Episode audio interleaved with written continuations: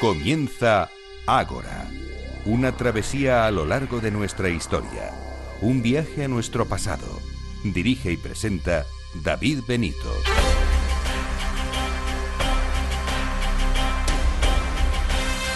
Muy buenas noches y bienvenidos a Ágora, la cita de Capital Radio con la historia. Primer programa de este mes de octubre y cada vez nos vamos acercando más al final del año. En esta asamblea número 208 tendremos lo siguiente. El primer invitado nos lleva hasta tierras orientales. Conoceremos en qué consistió la guerra civil rusa que sentó las bases del comunismo de la ya desaparecida Unión Soviética. Para ello charlaremos con eh, Jesús Jiménez, el ex coordinador de publicaciones de Despertaferro em, Ediciones, y nos dará las claves para entender este complicado y embarañado conflicto. Después os hablaremos de la batalla de Pavía. Milán y Lombardía fueron clave para hacerse con el poder conoceremos las consecuencias de esta batalla y cómo fue el cautiverio de Francisco I. Y el tercer eh, gran bloque em, lo dedicaremos a filosofar un poco. Nos visita Vicente Caballero de la Torre, doctor en filosofía. Eh, junto a él repasaremos algunas de las preguntas que se han hecho eh, los hombres, el hombre desde tiempos remotos. Preguntas que se hicieron los primeros griegos y que hoy en día tienen vigencia. Además, nos contará algunas curiosidades sobre la historia de la filosofía. Y también estará con nosotros Manuel Campos, como cada semana de Meta Historia, con una recopilación de libros muy especiales dados los últimos acontecimientos, además de acercarnos la agenda. Y unas recomendaciones antes de iniciar esta asamblea 208, el email por si nos quieren escribir, dos direcciones, contacto arroba agorahistoria.com y agora arroba capitalradio.es, los podcasts, iTunes y también iVoox, van a encontrar todos los enlaces en nuestra web en agorahistoria.com y a través de ellos podrán escuchar los programas emitidos hasta ahora. Las redes sociales, el Twitter arroba agorahistoria, facebook.com barra agorahistoria programa y telegram.me barra agorahistoria radio. En los controles, Miki Garay en la selección musical, Daniel Núñez recibo los saludos de David Benito. ¡Comenzamos!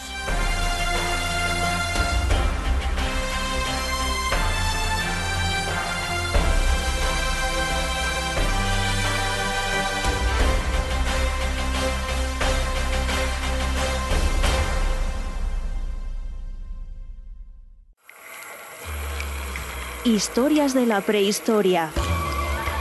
Revive los grandes descubrimientos que nos han llevado a conocer quiénes somos y de dónde venimos.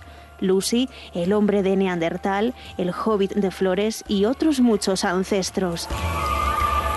Historias de la prehistoria, un libro de David Benito, editado por la Esfera de los Libros.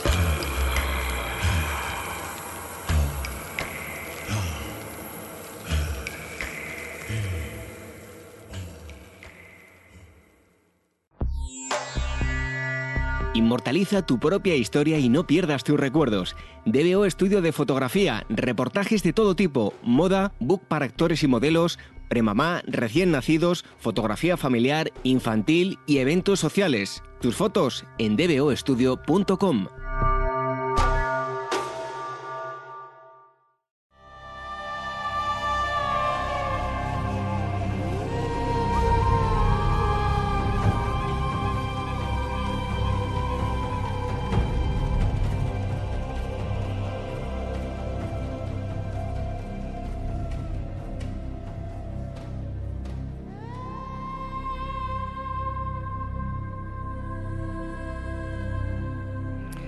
Había unas imágenes que las tengo en la cabeza, nunca se me van a olvidar. Yo era un crío y recuerdo perfectamente cómo se estaba retransmitiendo por eh, televisión la caída del muro de Berlín en 1989. Como digo, imágenes que nunca se van a olvidar. Terminaba una época y comenzaba otra completamente diferente. Concluía la, la Guerra Fría y terminaba una época que comenzaba a principios del eh, siglo XX con la guerra civil em, rusa. Se ha publicado un libro en español, lleva un tiempo ya publicado eh, fuera de España, pero ahora eh, lo tenemos en español, lo ha editado Despertaferro, Blancos contra Rojos, la guerra civil rusa, y el autor es em, Evan Mausley. Eh, y para hablarnos de todo esto tenemos a otro de los integrantes de, mm, Despertaferro. Él es eh, Jesús Jiménez, ya le conocen ustedes, ha estado en varias ocasiones aquí con, nosotros. Jesús, muchísimas gracias por estar hoy para hablar de mm, la guerra civil rusa. Gracias a vosotros, Bueno, lo primero de todo es que nos hables del autor del libro. ¿Quién es Evan eh, Mausley, el autor del libro? Danos una breve reseña de él. Bueno, Iwan Mosley es un autor estadounidense, aunque prácticamente toda su carrera la hizo en la, en la Universidad de Glasgow. La hizo, te digo hizo porque ahora mismo es profesor emérito, si no me equivoco. Y bueno, es un autor experto en, por supuesto, en historia de la Unión Soviética, y muy particularmente en historia militar y también historia de las relaciones internacionales. Y luego domina bastante bien un poco lo que son los los dirigentes políticos de, la Unión Soviética. Hizo un trabajo bastante destacado, que eran las biografías de todos los, los integrantes del Politburo mientras duró la Unión Soviética. Es decir, es un, uno de esos muchos autores que ha dado la historiografía anglosajona eh, especializados en la historia de la Unión Soviética. Y además era el caso de que la Universidad de Glasgow es particularmente importante para lo que es estudios relacionados con el mundo eslavo, la Europa del Este, la historia de Rusia y sobre todo en el periodo contemporáneo. Bueno, es un, clásico que ya está en, castellano. Em, eh, Jesús, ha habido también varias ediciones con bastantes años de diferencia, ¿verdad?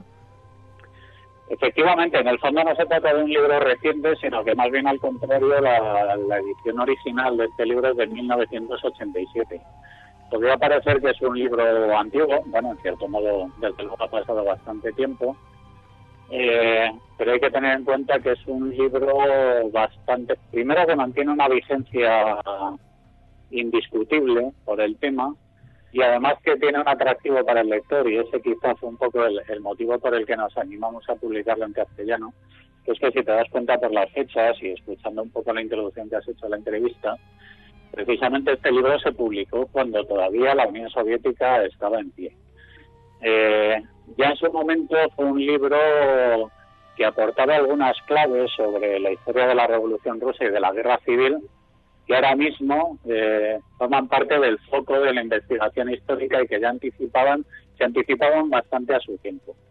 Desde entonces hasta esta fecha, con la historiografía de la Revolución Rusa, de la Unión Soviética, etcétera, ha habido un abismo importantísimo porque es que con la caída de los regímenes comunistas se han abierto eh, todos los archivos, o la mayor parte de los archivos, de dicho régimen, con lo cual la verdad es que la revolución en el campo de la historia, desde 1987 hasta esta parte, ha sido increíble. Y sin embargo lo curioso es que este libro, que se reeditó en 2008, conmemorando el 90 centenario del inicio de la, de la guerra civil en aquel momento, eh, ya el autor consideró al hacer la revisión que gozaba de bastante buena salud las, las hipótesis que manejaban el libro.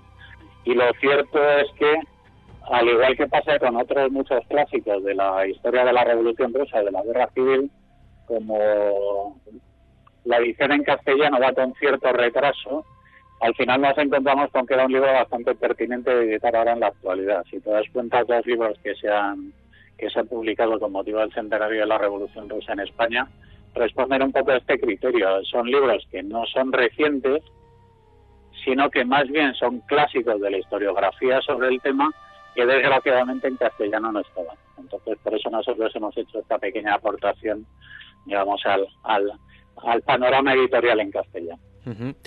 Eh, bueno, nos metemos en materia propiamente dicha. Eh, Jesús, ¿cuándo comienza la guerra civil rusa em, y por qué los historiadores rusos no han llegado todavía a un, consenso de forma eh, general, verdad? Bien, no solo los rusos, sino que ninguno y probablemente no se llegue nunca. Hay la dificultad de, de valorar dónde empieza la guerra civil rusa es que es difícil discernir en qué momento y cuáles son las diferencias entre un proceso que es la revolución rusa y, otro que es la guerra civil. Habitualmente en la historiografía se han tratado de una forma, muchas veces por separado, todos los estudios que había sobre la revolución hablaban de, de aspectos políticos y todo el contexto de guerra civil tan importantísimo que había detrás se quedaba obsoleto. Y sin embargo, la guerra civil que ha sido comparativamente mucho menos tratada en cuanto a monografías que han salido al mercado, eh, se trataba como un conflicto casi un poco en paralelo a la revolución. ¿Con esto a dónde voy? Pues básicamente que la interpretación sobre el comienzo de la guerra civil eh, varía en función de si los autores consideran una relación obvia con la revolución. El caso de Walt Mosley es bastante evidente. Su tesis es que la propia revolución de octubre, es decir, cuando los bolcheviques toman el poder, es el inicio de la guerra civil porque de repente, digamos que es el desencadenante de que todos los eh, grupos políticos que se oponen al poder bolchevique ya se configuran.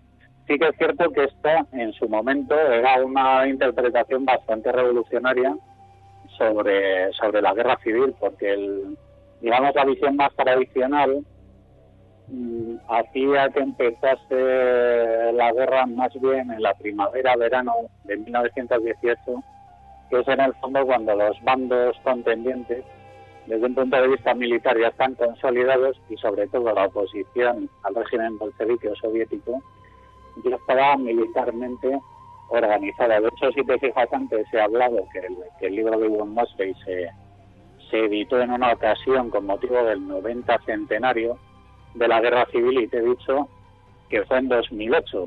Eso era porque la fecha que estaban conmemorando hacía referencia no tanto a 1917 como estamos hablando ahora, sino a 1918, que es un poco la fecha que tradicionalmente la historiografía ha considerado que es el inicio de la guerra civil.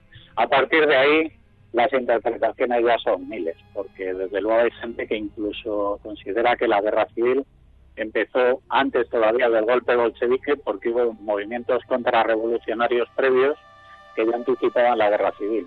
Y luego, a partir de ahí, prácticamente cualquier hecho de armas que hubo en un proceso revolucionario que inevitablemente tenía que haber, algunos autores han interpretado que al principio. Nosotros nos vamos a quedar con la interpretación de Mosley, que es básicamente eh, coordinar el principio de la guerra civil con el propio con la propia revolución de octubre.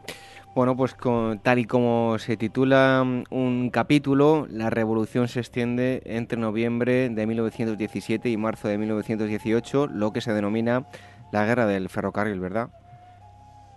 Efectivamente, este es un poco el periodo que va desde la revolución de octubre hasta ese momento que te acababa de comentar en el que ya los bandos militarmente están consolidados. En marzo, eh, entre la primavera y el verano de 1918 antes de eso, lo que sucede es un proceso, digamos, embrionario en el que la revolución se expande desde los centros de poder, porque como toda revolución, eh, primero tiene unos focos muy localizados en los, en los grandes centros de poder, en las principales capitales.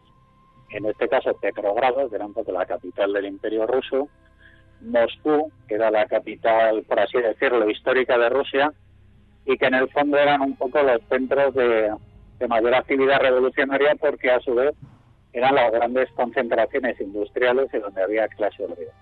Pero claro, ese movimiento revolucionario que se genera un poco en, la, en los grandes centros de poder se tenía que extender a un imperio inmenso como probablemente en extensión no haya conocido la historia. ¿Cómo funciona ese proceso? Eh, puesto que la revolución la protagonizó la clase obrera y sus partidos representantes, el primer objetivo fue extenderla bien a ámbitos rurales, a bien a zonas periféricas del imperio, o bien a otros eh, centros industriales de menor entidad, donde sí que había habido focos revolucionarios, pero geográficamente se habían quedado aislados. Entonces, ¿qué hicieron las fuerzas revolucionarias en un país tan inmenso como Rusia, como el Imperio Ruso? Eh, una de las vías de comunicación, quizá la única viable, era el ferrocarril. Y puesto que no había unos ejércitos organizados, la forma de extender la revolución era que partidas eh, de milicianos, de, obreros armados, se subiesen a los trenes en destacamentos, intentasen propagar, siguiendo un poco las vías del tren, intentando, eh, conectando unos centros y unas poblaciones con otras, hacerse con el poder. Eso es lo que más o menos se llama la guerra del ferrocarril en la historiografía y que es, eh, digamos, la, primera extensión inicial de, la revolución por toda la geografía del imperio. Hay un ítem muy importante, es el decreto sobre la paz. Va a resultar eh, imprescindible para el éxito de los eh, bolcheviques. Eso sí, prometen, eh, prometieron la paz, pero no lograron garantizarla, ¿verdad? Más que no lograr garantizarla, digamos, se dieron un baño de realidad. Efectivamente, detrás de la Revolución Rusa, hay que no podemos olvidar que el proceso revolucionario eh, corre en paralelo con un hecho que estaba en vigor, que era la, Primera Guerra Mundial, lo que conocemos como la Primera Guerra Mundial. Cuando se produce la, primera revolución en febrero, uno de los objetivos y uno de los temas de preocupación por los que se levantó, por los que se sublevó el, la clase obrera y también los soldados, era precisamente porque no querían poner final a la guerra, no querían seguir combatiendo o no, no querían seguir combatiendo en las condiciones en las que su imperio lo estaba haciendo. De tal forma que la, la postura de Rusia hacia la guerra fue uno de los, eh, de, los hitos políticos clave. Efectivamente, eh, los bolcheviques llegaron al poder, entre otros motivos, porque defendían un programa que era abiertamente contrario a proseguir con la guerra. Es decir, ellos abogaban por, digamos, por abandonar la guerra de una forma unilateral. Eh, una vez que llegan al poder, eh, muy en resumidas cuentas, el decreto de, sobre la paz va de eso, de, entablar unilateralmente unas negociaciones de paz con el enemigo y cesar las hostilidades. Claro, eso por supuesto para, para las masas revolucionarias será realmente atractivo. Lo que pasa es que luego el proceso de, de negociación de la paz, la que luego sería el Tratado de Tres fue bastante más complejo de lo previsto, porque los enemigos del imperio ruso eh, no estaban dispuestos a alcanzar una paz sin las ventajas que les ofrecía su superioridad militar.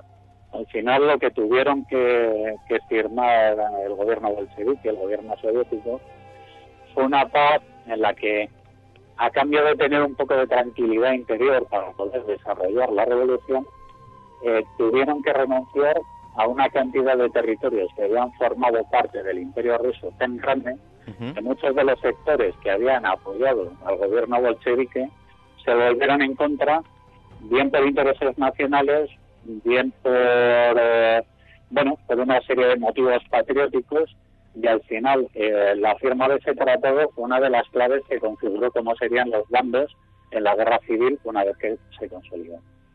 Nos hablas de, los bandos, precisamente, ¿quiénes apoyaban a los rusos? ¿Quiénes eran sus aliados?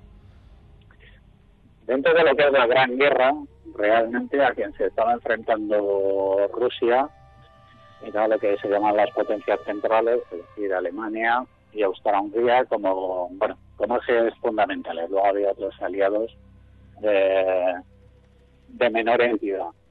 Eh, claro, estos rivales, cuando, cuando estalla la revolución, el frente oriental donde están combatiendo, en algunas partes del territorio, como era sobre todo en la parte septentrional de Rusia, Alemania eh, ya había ocupado buena parte de Rusia. En Austria-Hungría, en la parte, digamos, meridional del frente, no era así. Eh, lo que pasa es que luego con el tratado que hemos comentado antes, y digamos en un proceso previo de negociación, eh, todas estas, eh, todos los contingentes de las potencias centrales, como medida de presión al gobierno bolchevique, lo que hicieron fue continuar con la invasión del territorio ruso o del imperio ruso, eh, prácticamente sin oposición, porque en aquel momento el, gobierno revolucionario no tenía un ejército de verdad eh, que contraponer a unas fuerzas armadas regulares como las que eran las de Alemania y las de austria Em, y Jesús, ¿qué diferentes bandos se van a enfrentar en la, en la guerra civil rusa? Por su parte, en paralelo a esto que estamos hablando de, las implicaciones de la, de la Gran Guerra, claro, se empieza a configurar lo que va a ser la guerra civil, o lo que está siendo la guerra civil si seguimos a Mosley, porque ya desde 1917 estaría en vigor. ¿Quiénes se enfrentan en la guerra civil rusa? Fíjate que el, titular de blancos contra rojos encierra una simplificación, porque hay un bando que sí que es bastante nítido, que es el de los rojos, que al final es el, el, poder, el poder soviético, que en definitiva es lo mismo que decir los bolcheviques. Pero sin embargo habitualmente hemos hablado de los blancos y los blancos era una amalgama de fuerzas políticas que precisamente al final fracasaron entre otros motivos porque no tenían mucho que ver unas con otras y nunca llegaron a coordinarse. Por hacerte un resumen así un poco sintético de quienes estaban combatiendo en contra de los bolcheviques, pero también muchas veces entre ellos, podríamos hablar de mm, varios grupos. El, principal, lo que en sentido estricto se definía a sí mismo como movimiento blanco, eran sobre todo las fuerzas reaccionarias, un poco herederas de, de la autocracia zarista. Es decir, ahí nos podemos encontrar eh, a la vieja casta militar, los sectores más conservadores, y eso es lo que tradicionalmente hemos entendido como el movimiento blanco, un movimiento reaccionario y terriblemente nacionalista ruso, eh, nostálgico de, de, lo que era el imperio zarista. Pero claro, la cosa no se queda ahí, porque luego contra los bolcheviques también eh, se levantaron, para empezar, todos los movimientos eh, nacionalistas que había en todos los territorios que formaban parte del imperio ruso, pero que no eran de etnia rusa propiamente dicho. Ahí tenemos, eh, por hablar de lo más conocido, son en la zona occidental, desde los estados bálticos, donde había una población alemana bastante importante, Polonia, Ucrania, que no, que no eran propiamente una nacionalidad rusa, eh, en el Cáucaso también había grupos georgianos, etcétera. En Asia Central hubo también movimientos. Es decir, inmediatamente, y por supuesto Finlandia, que se me estaba olvidando. Es decir, el gobierno bolchevique se, se enfrentó a, a movimientos un poco secesionistas en lo que había sido todo el imperio zarista. Más allá de eso, luego tenemos un poco lo que sería la contrarrevolución democrática, que podríamos llamar así, que eran los sectores socialistas, eh, que habían sido desalojados por el poder, eh, o sea, desalojados del poder por los bolcheviques.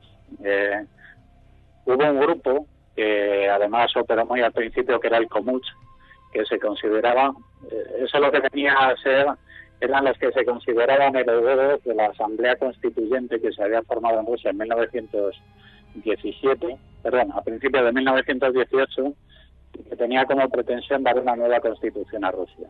Los bolcheviques eh, abolieron esa asamblea y entonces todos los grupos socialistas, mencheviques, socialistas revolucionarios, inmediatamente pasaron a formar parte de una oposición al gobierno soviético y a formar parte de un bando más de, la revolución rusa. Ya por último, y aunque se podrían hablar de todavía más grupos minoritarios, Podríamos hablar de los sectores anarquistas y de los líderes agrarios que se articularon en lo que se llamaba el, movimiento verde, que en el fondo eran eh, grupos de autodefensa de, grandes territorios campesinos que en el fondo luchaban contra la imposición, ya fuese de los bolcheviques o de los blancos. Al final, un poco la conclusión de todo esto es que la guerra, dentro de la guerra civil rusa hay muchas guerras civiles y hay una amalgama de bandos bastante compleja y al final quizá el éxito de los bolcheviques, como decía al principio, es que al final todos los que se les oponieron no consiguieran articular una oposición conjunta, ni ideológicamente ni geográficamente, como para suponer una amenaza final para los bolcheviques. Eso en cuanto a los bandos que se enfrentaron en la guerra civil, pero em, ¿en qué frentes se libró la guerra, Jesús? Realmente eh, si viésemos un mapa, veríamos que el territorio que dominaban los bolcheviques, que era un poco la Rusia central, al final se vio rodeada por absolutamente todos los puntos cardinales. Si lo repasamos, eh, al final los más importantes fueron dos. Por un lado estuvo el, por la parte oriental, inmediatamente al principio de la, de la guerra civil, se organizaron algunos gobiernos autónomos de precisamente de estos. El Komuch, por ejemplo, estuvo en la zona siberiana, eh, a su vez otros grupos eh, liberales, conservadores, montaron gobiernos autónomos en la zona de Siberia. Digamos que la frontera sería, si eh, para quien conozca un poco de una forma general la geografía rusa, digamos que la frontera entre ambos bandos sería la cordillera de los Urales, y que en algunos momentos la ofensiva desde allí llegó a amenazar o llegó a aproximarse hacia Moscú en dirección al oeste. Ahí operaron tanto el ejército popular, que era el ejército de estos sectores socialistas democráticos, como por ejemplo los grupos de los ejércitos siberianos, o desde ahí operó uno de los líderes más famosos del movimiento blanco, que era Kolchak, que era un poco el que se convirtió en el gobernante supremo eh, de toda la oposición a los bolcheviques, aunque más de una forma teórica eh, que real. Sin embargo, militarmente no fue el frente más interesante, porque eso prácticamente en la primavera de 1919 este frente ya estaba liquidado y de hecho Kolchak acabaría fusilado por los por los bolcheviques después de haber tenido que retroceder hacia hacia los confines de Siberia. Quizás desde el punto de vista militar la mayor amenaza que tuvo el gobierno soviético bolchevique vino del sur. Era donde operaban desde un primer momento eh, los líderes blancos que formaban parte de esa oficialidad un poco reaccionaria que te comentaba. Hay líderes eh, más o menos conocidos como el general Kornilov, que fue uno que intentó dar un golpe de Estado en pleno proceso revolucionario, y algunos otros eh, generales del ejército zarista montaron en el sur lo que se llamó el ejército voluntario. El ejército voluntario aglutinaba a sectores del ejército y sobre todo de la oficialidad que se refugiaron en el sur, precisamente donde el poder revolucionario era más débil, para organizar una oposición. Lo que empezó siendo un pequeño contingente de, de unos pocos miles de hombres, acabaría siendo un auténtico ejército, que luego se llamaría las Fuerzas Armadas del Sur de Rusia, y que progresando por la zona de al norte del Cáucaso y por Ucrania, eh, a la altura de 1919 estaría ya, llegaría un momento en que alcanzó las cercanías de Moscú, en aquel momento inmediatamente los bolcheviques pasaron la capital allí, con lo cual llegaron a ser un poco la amenaza militar eh, quizá más grave que se dio en, toda la guerra. Lo que pasa es que al final retrocedieron y, acabarían siendo desalojados del territorio. Luego hubo otros frentes menores en la parte septentrional, eh, cubriendo un poco dos de los puertos que dan al Ártico más importantes de Rusia, Murmansk y Arcángel. Eh, ahí operaron algunos sectores blancos, pero ahí sobre todo lo que hubo fue una intervención aliada de, los británicos, que precisamente, eh, más que intentar derrotar, por lo menos en aquel frente, al poder soviético, lo que intentaba era garantizar un poco la apertura de esos puertos.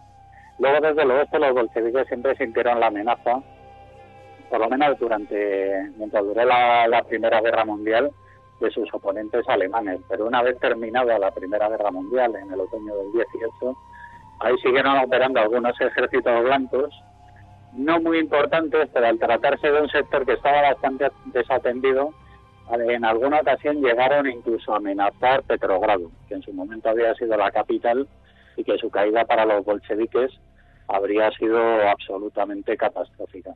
Es decir, al final si vemos, por esquematizar un poco, eh, geográficamente el, poder bolchevique estuvo rodeado por todos los frentes y la guerra lo que fue fue un continuo de enfrentamientos saltando de un frente a otro, intentando contener uno mientras hacía frente a otro, hasta que al final consiguieron la victoria. Bueno, nos estamos quedando sin tiempo, pero antes me gustaría hacer unas preguntas a Jesús fundamentales eh, que les hagan tener una idea de lo que se van a encontrar en el, en el libro. Em, ¿Cuáles van a ser los, los movimientos, Jesús, eh, más destacados en el plano militar de cara a ese desenlace final? Desde luego ahí, un poco volviendo a lo que te comentaba, creo que cualquier lector y cualquier estudioso sobre el tema debería atender precisamente eh, a las dos campañas que he mencionado en Siberia, es decir, en Siberia y luego en el sur de Rusia, que desde un punto de vista militar son las más importantes. Y luego creo que también es bastante interesante para cualquier interesado en la historia militar que no pierdan la atención a lo que fue el conflicto polaco-soviético en 1920, que si bien mm, no se puede entender de una forma estricta como guerra civil rusa, porque al final estamos hablando también de polacos como uno de los bandos, sé que es un conflicto íntimamente relacionado y que en el fondo supuso una derrota del poder soviético cuando prácticamente en su guerra civil estaba ya triunfando. Eh, estuvieron, por resumir brevemente, esto fue una ofensiva que, desencadenaron las fuerzas soviéticas eh, contra una Polonia que había intentado aprovecharse de, todo el caos que había surgido en, eh, en Rusia con la revolución y que una vez que el ejército rojo se sintió fuerte, lanzó una ofensiva contra Varsovia que estuvo a punto de triunfar, pero en el último momento se salvó y el contragolpe polaco fue tan decisivo que prácticamente tuvieron que suplicar la paz los ejércitos soviéticos. Y eso desde un punto de vista militar es una de las campañas más interesantes que dio todo este contexto de la guerra civil rusa. Bueno, también me gustaría comentar em, que además del texto le acompaña un valiosísimo material gráfico que ilustra perfectamente eh, todo este conflicto. Eh, bueno, también muy importante, ¿no? El, material que aparece en el libro. Sí, desde luego la edición original eh, aportó una serie de imágenes que eran bastante reveladoras y luego una cartografía que aunque no es muy compleja, sí que es ilustrativa, porque yo creo que cualquier persona que nos esté oyendo en esta conversación, eh, que sea sensata, la primera sensación que se va a llevar es que estamos hablando de un tema terriblemente complejo. Y la cartografía que aporta este libro yo creo que va a ser bastante clarificadora para, para cualquier persona que esté interesada en el tema. Desde luego, desde el punto de vista de la imagen, desde que ha aparecido Internet, eh, el acceso a determinadas imágenes empieza a ser más sencillo. La ventaja de lo que nosotros aportamos en el libro es que afortunadamente la podemos contextualizar eh, con el propio estudio. Es decir, ahí merece la pena ya no solo el valor de la imagen, sino el valor del contexto que le estamos dando a través del libro. Y para terminar me gustaría hacerlo eh, bueno, con algo que enlaza directamente con la introducción que hacía yo al, al principio y que sea una reflexión, ¿no? Tras la finalización del conflicto se sientan las bases de lo que luego será pues hasta los años 90 la Unión Soviética. Eran muchas las diferencias, Jesús, de esos inicios a lo que terminó derivando, lo que se convirtió el bloque del Este. Desde luego se existe una reflexión absolutamente eh, Obviamente estamos hablando de un siglo de historia y si intentamos comparar el periodo de la guerra civil con el del bloque del Este, que además el bloque del Este es un concepto que remite sobre todo a después de la Segunda Guerra Mundial, una vez que el poder soviético ya está bastante consolidado, las diferencias pueden ser obvias. De todas formas, tu pregunta no va desencaminada porque una de las grandes controversias de la historiografía a tenor de la, de la Revolución Rusa y de la Guerra Civil es en qué medida en la revolución y en la guerra se gestaron los ingredientes que luego formarían el estalinismo. Hay dos grandes corrientes, mm, bueno, hay varias, pero por sintetizar las dos más elementales, eh, hay quien opina que el, el, germen del estalinismo en cuanto a dictadura atroz y sanguinaria como fue aquella, que su germen estaba en lo en la propia revolución, en los instrumentos de los que se dotó el poder soviético, y hay otros que opinan que, digamos, que el estalinismo es precisamente una perversión de, lo que sucedió, de lo que pretendía la revolución. Me costaría mucho dar una opinión sobre un tema que es tan, tan complejo y tan abierto. Sí que es verdad que hay algunos ingredientes que se ven en la guerra civil que luego se van a reproducir a lo largo de la historia de la Unión Soviética como mínimo hasta la muerte de Stalin en, en los años 50.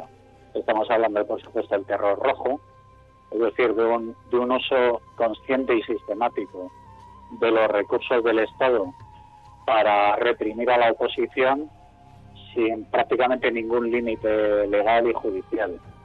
Eh, estamos hablando de que en la guerra civil eh, el aparato, lo que luego se llamaría la burocracia y en cierto modo la, nomenclatura soviética, el modelo de organización política y administrativa ya se empieza a gestar en la guerra civil y de hecho de la mano del propio Stalin que maniobra eh, en clave interna para hacerse con el control del Partido Comunista, que obviamente al convertirse en partido único a lo largo de toda la historia de la Unión Soviética, era el que manejaba los resortes del poder.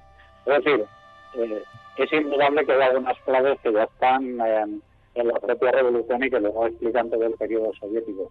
Pero también es muy prematuro encontrar muchos más parecidos, teniendo en cuenta que por lo menos en el periodo que estamos hablando, que es la guerra civil, ni siquiera se está gestando un modelo de Estado concreto, es decir, las urgencias del momento, del conflicto, son tan grandes que el aparato del Estado casi se está gestando en función de las necesidades puntuales. Y no hay un modelo económico, por ejemplo, de fondo clarificado durante el periodo de la guerra civil. De hecho, cuando se consolida lo que las claves de lo que nosotros concebimos como régimen soviético, más bien se van a gestar a finales de los años 20 y en los años 30, una vez que se ha acabado la guerra civil y se ha consolidado el poder soviético. En definitiva, la complejidad de esa pregunta es, increíble. Bueno, como ya nos decía Jesús, eh, la complejidad de, la guerra civil rusa es eh, bastante y si quieren entenderlo un poquito más, lo que tienen que hacer es acudir a, este texto, Blancos contra Rojos, la guerra civil rusa. Está editado por Despertaferro, el autor es Evan eh. Em, Jesús Jiménez, el coordinador de contenidos de Despertaferro, muchísimas gracias por haber estado aquí con nosotros, habernos aclarado un poco más esta enmarañada, enmarañado proceso que fue la, la guerra civil rusa. Es un placer, David.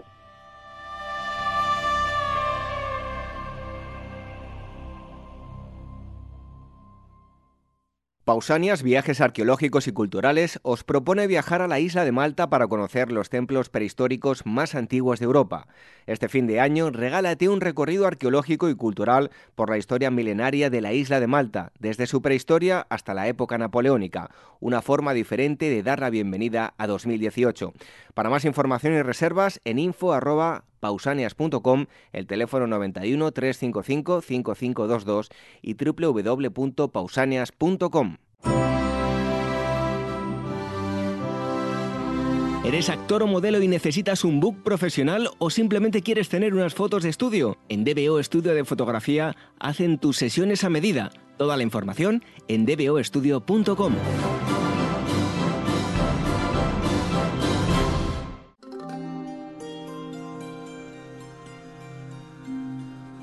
Revive la historia con Ágora, en Capital Radio con David Benito.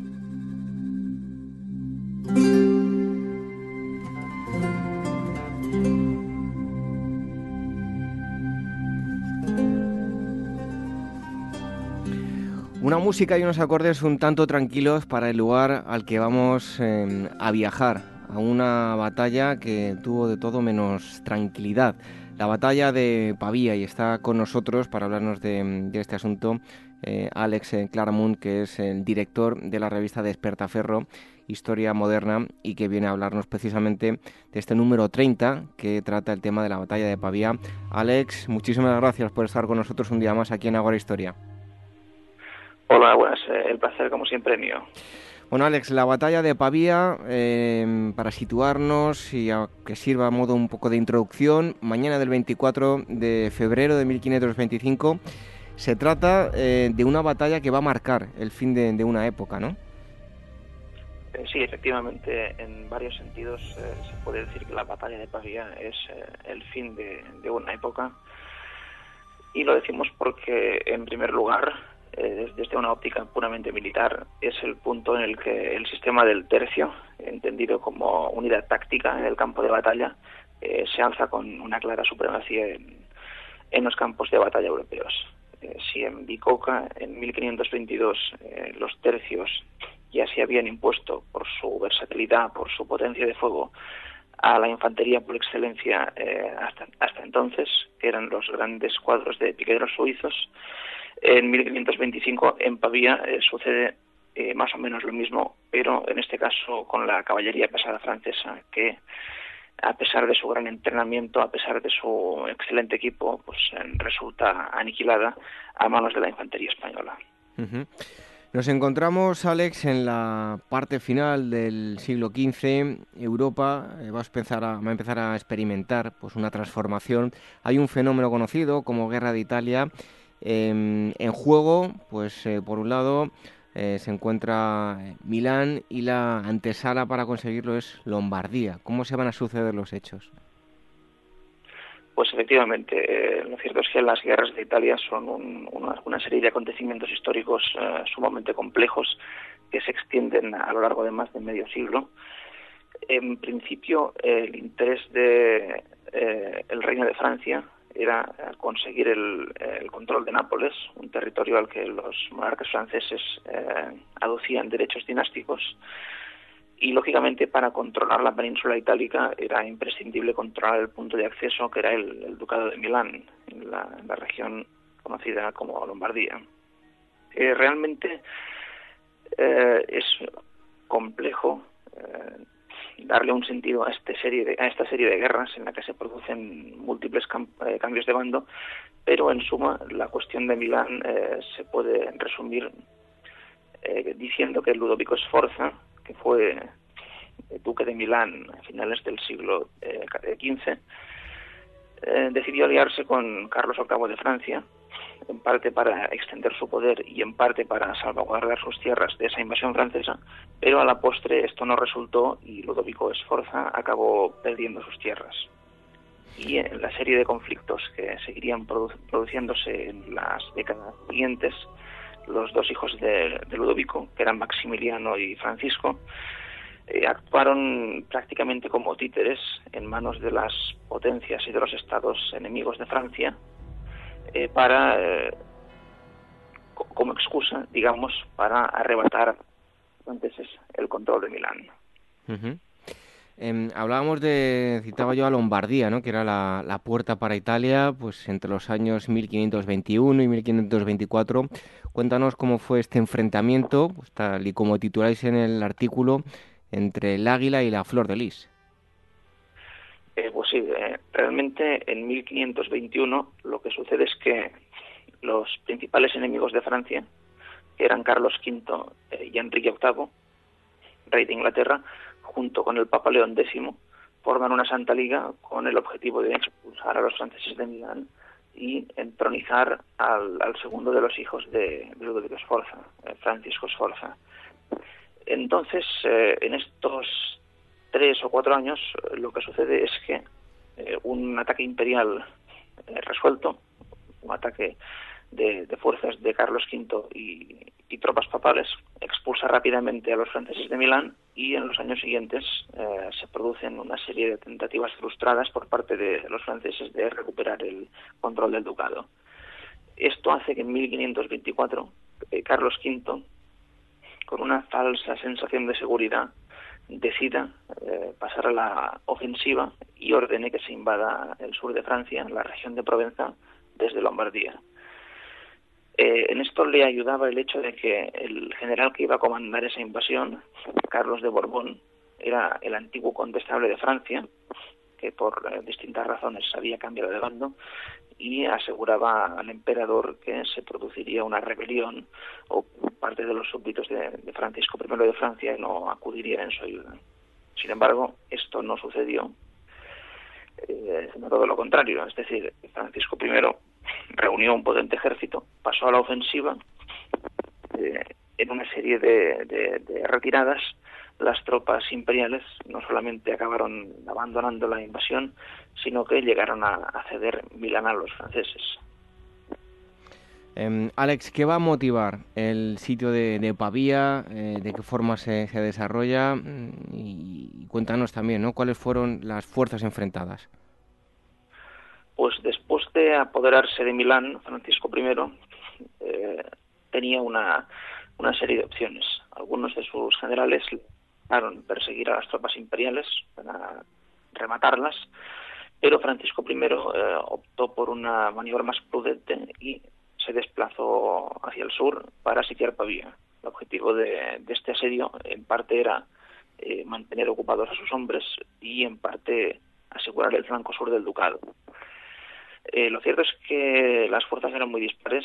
La verdad es que la guarnición defensora, al mando de Antonio de Leiva, se componía de unos 4.000 lansquenetes alemanes eh, muy propensos al motín debido a la falta de pagas y de un millar de infantes españoles y unos 400 soldados españoles de caballería.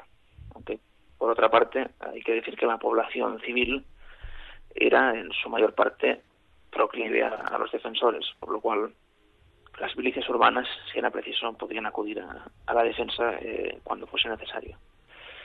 En cambio, el ejército francés, que en el momento de la contraofensiva partía con una fuerza de unos 50.000 hombres aproximadamente, eh, por el deseo de, atravesar los pasos alpinos por las tropas que habían quedado de guarnición en Milán y, en otros puntos había caído hasta unos 33.000 hombres, eh, pero con un magnífico tren de artillería, con la florinata de la nobleza francesa, con la banda negra, que era un, cuerpo de, de alemanes eh, muy bien considerado.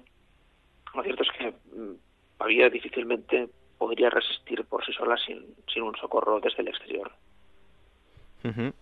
Em, lo que tenía que haber sido la, la batalla de, de Pavía, eh, pues no se desarrolló como todos esperaban, pero eh, lo sucedido el 24 de febrero fue un ataque sorpresivo, eh, cambió las cosas y de alguna forma se convirtió en, en una auténtica batalla campal, ¿no es así? Pues sí, realmente lo que sucede el camino a la batalla es un tanto accidentado porque no estaba previsto que se produjese un choque campal. Eh, lo cierto es que los mandos imperiales, después de recibir refuerzos desde Alemania, decidieron socorrer Pavía, eh, teniendo en cuenta que el flanco más directo estaba muy fortificado, porque los franceses habían construido una serie de parapetos y de, obras de tierra para evitar que los que las tropas de socorro introdujesen víveres y municiones en Pavía, eh, lo que se planteó, en lugar de, de un asalto frontal que, podía ser fácilmente rechazado, fue una operación en la que el objetivo era sorprender el castillo de Mirabello, que no era otra cosa que un pabellón de caza en el interior de un parque amurallado eh, al norte de la ciudad, eh, en un terreno boscoso y, con pantanos, donde sospechaba el bando imperial que se concentraba el grueso de la artillería y de los balances franceses y eh, donde incluso eh, era posible que Francisco I se hubiese instalado. El objetivo, en este caso, no era infligir una derrota al ejército francés, sino privarlo de, de esos suministros de esa artillería y obligarlo así a, abandonar el asedio ante la perspectiva de quedar, de quedar en, una, en una posición insostenible. Lo que sucedió es que Francisco I en los días anteriores había desplazado el grueso, de sus hombres y de su artillería hacia otro punto, hacia el extremo noroeste del parque, lo que evidentemente después de la sorpresa inicial le permitió eh, contraatacar y, y pasar a la ofensiva. Estamos hablando con Alex eh, Claramund, él es el director de la revista Despertaferro, eh, Historia Moderna. Estamos hablando del tema que, tocan en el número 30, la batalla de, Pavía. Alex, em, sobre esta batalla tenemos muchísimas fuentes, pero a pesar de ello mm, resulta muy complicado reconstruirla. ¿Qué ocurrió para que en pocos minutos los planes iniciales eh, cambiasen de aquella forma y lo que todo parecía que iba a convertirse en, una victoria francesa finalmente concluyó con la destrucción del, ejército del rey. Eh, pues realmente sí, es, curioso porque en un principio la situación favorecía a los franceses. Hay que tener en cuenta que al principio del ataque los imperiales perdieron casi todos sus cañones de forma fortuita cuando eh, una serie de tropas francesas se toparon por casualidad con su retaguardia hay que pensar que eh, gran parte de la confusión viene del hecho de que eh, la batalla empieza muy temprano, cuando el campo de batalla está cubierto por, por la bruma, una bruma muy espesa en la que era difícil distinguir a, enemigos de enemigos o incluso a las tropas que se desplazaban. en cambio, Francisco I tenía un excelente tren de artillería, cierto es que sus cañones de bronce eran de los mejores que se fabricaban en aquel entonces, y en un principio eh, desató un vendaval de artillería sobre las tropas imperiales que, eh, de no ser por la niebla, eh, podría haber ocasionado pérdidas importantes. lo cierto es que de haber coordinado bien a sus hombres, a, infantería, caballería y artillería, los franceses hubiesen podido conseguir una, una, victoria. Pero no fue así. en lugar de esto, Francisco I ordenó que sus cañones dejasen de disparar y decidió buscar la victoria, o lo que él consideraba que era tratar de rematar la victoria, con una carga masiva de su caballería pesada, de, sus gendarmes. entonces se puso al frente de unos 3.600 hombres y se lanzó hacia el ejército imperial. Rápidamente arrolló a la caballería imperial, que fue cediendo, cediendo terreno, pero en este punto sí que se dio una coordinación muy buena entre las distintas armas del ejército imperial, porque el marqués de Pescara, el comandante de la infantería, eh, rápidamente envió unas mangas de arcabuceros a, flanquear la posición de la caballería pesada francesa y hacer fuego a discreción. Y en este punto, los caballeros franceses, que estaban desordenados y además habían perdido el ímpetu de la carga, eh, comenzaron a caer por decenas ante los disparos de los arcabuceros. Eh, con la caballería diezmada, la artillería y la infantería francesas quedaban a merced de las fuerzas imperiales combinadas y así es como lo que en un principio parecía un triunfo francés acabó tratándose en una derrota. Hablabas ahora de, la infantería, de la caballería. Precisamente eh, en la batalla la infantería va a tomar un papel eh, de especial importancia. ¿Y de qué forma va a marcar la utilización de diferentes armas esta batalla de Pavía? Eh, pues ciertamente Pavía es un, triunfo de la infantería y concretamente un triunfo de las armas de fuego. Porque lo cierto es que los infantes armados con arcabuces no solamente causaron estragos entre los gendarmes franceses, eh, sino también entre la infantería suiza.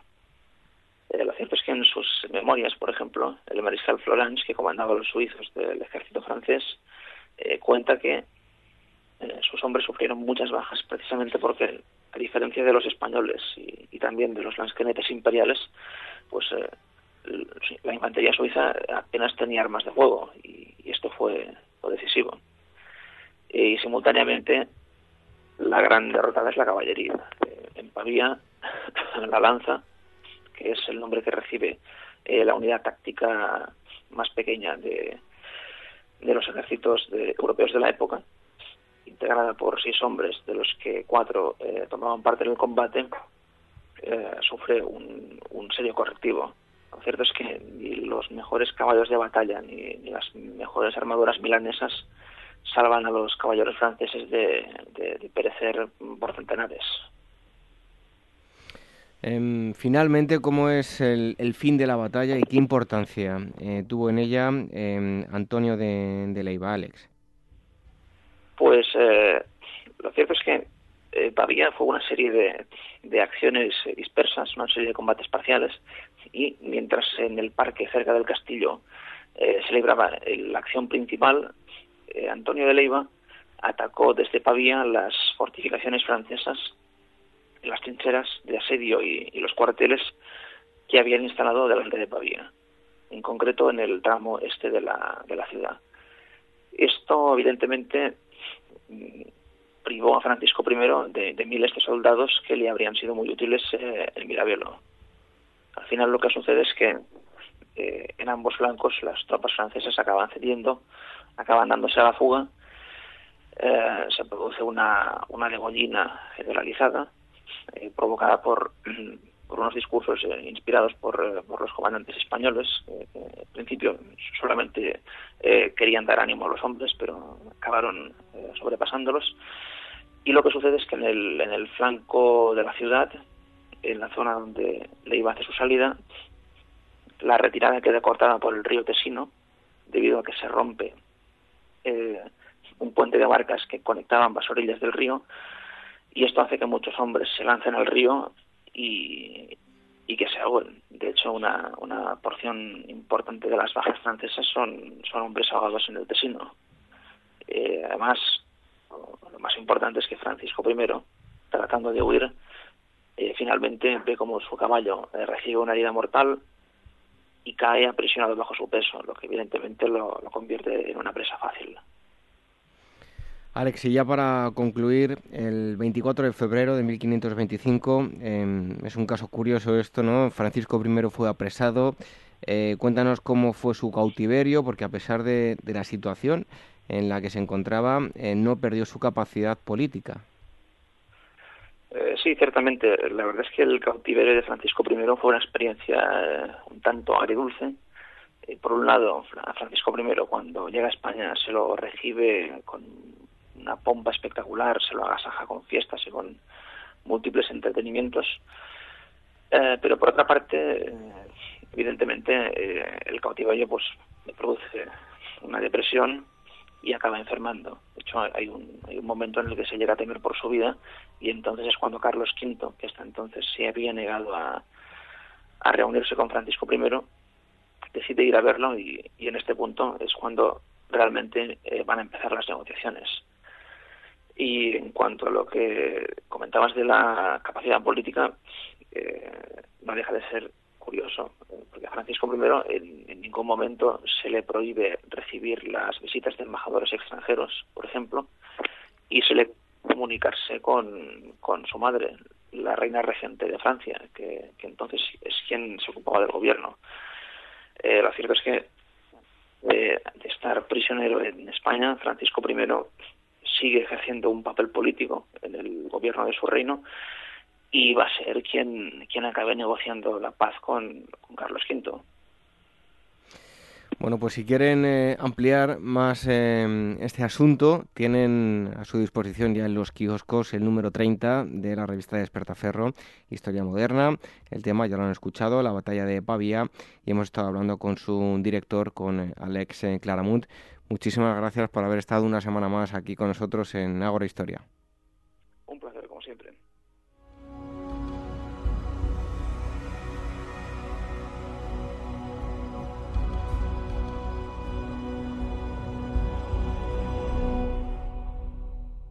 A finales de la Edad del Hierro, mientras la ciudad de Roma crecía hasta convertirse en un imperio, los pueblos célticos del norte desarrollaron su propio fenómeno urbano, los ópida. Este mes descubre con despertaferro arqueología e historia el origen de las ciudades en la Europa septentrional y unas sociedades celtas mucho más refinadas y complejas de lo que hasta ahora conocíamos. A la venta en librerías, kioscos, tiendas especializadas y despertaferro-ediciones.com.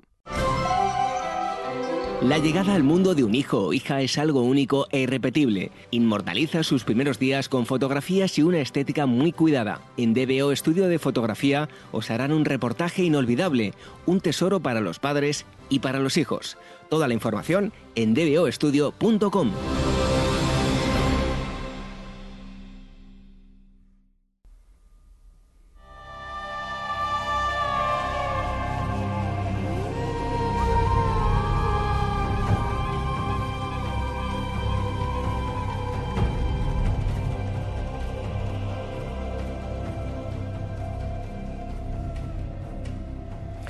ya decía yo la presentación, en esta parte vamos a hacer algo diferente que vamos a filosofar un poco. Vamos a tener aquí una charla sobre filosofía. Nos acompaña eh, Vicente Caballero de la Torre. Él es doctor en filosofía y mm, ha dado clases y da clases tanto en enseñanza secundaria eh, como en universidad también. Y acaba de publicar recientemente La filosofía en 100 preguntas con eh, Nautilos, todo lo imprescindible explicado con rigor. Eh, buenas noches, eh, Vicente. Muchísimas gracias por estar aquí con nosotros en Ágora. Muy buenas, gracias a vosotros, es un honor. Bueno, eh, yo siempre he escuchado, te, te, hablo de cuando llego al instituto, ¿no? Uh -huh. siempre he escuchado que la filosofía era bastante aburrida. De hecho, depende del profesor que te toque, pues te puede resultar o una tortura o algo divertido, que te haga pensar que de eso se trata, ¿no? Siempre, no sé si también lo has escuchado, uh -huh. yo creo que eso en general, a la gente que somos de letras, sí. somos un poco raritos siempre, sí. ¿no? Nos han tratado como los raritos y al, el profesor de filosofía siempre se llevaba el premio gordo, siempre era el, el más raro, ¿no? Eh, si muchas de esas personas que, eh, que se pararon a, a reflexionar eh, no lo hicieran, hoy no seríamos lo que somos y de hecho eh, las reflexiones que se hacían en, en la antigua Grecia uh -huh. siguen vigentes hoy, ¿no? Eh, les debemos mucho más de lo que nos paramos a pensar y mucha gente se, cuando va al instituto dice, pero ¿para qué sirve la filosofía? Pues es que somos lo que somos y tenemos una identidad gracias a lo que llegaron a pensar en la antigua Grecia y en años posteriores, ¿no? Yo pienso que sí, yo siempre explico a los alumnos que la civilización occidental es algo así como una mesa sobre tres patas, ¿no? Una de ellas sería el derecho romano, uh -huh. y eso nadie niega la importancia que tiene, ¿no? La presunción de inocencia, el concepto de persona jurídica, que de algún modo lo inventaron ellos. El otro sería la religión cristiana, para bien, para mal, para peor, para mejor, pero desde luego hemos sido la cristiandad durante siglos, ¿no? Uh -huh.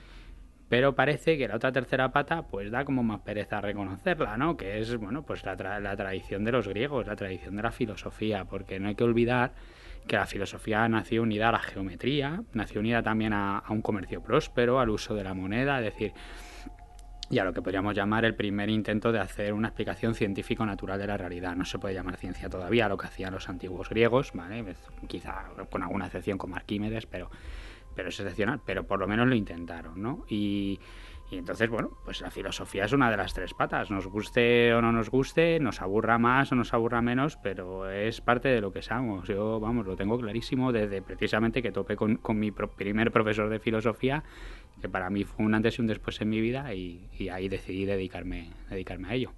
Bueno, sobre todo saber quiénes somos, de dónde venimos, son preguntas que se, se pregunta el hombre desde tiempos remotos.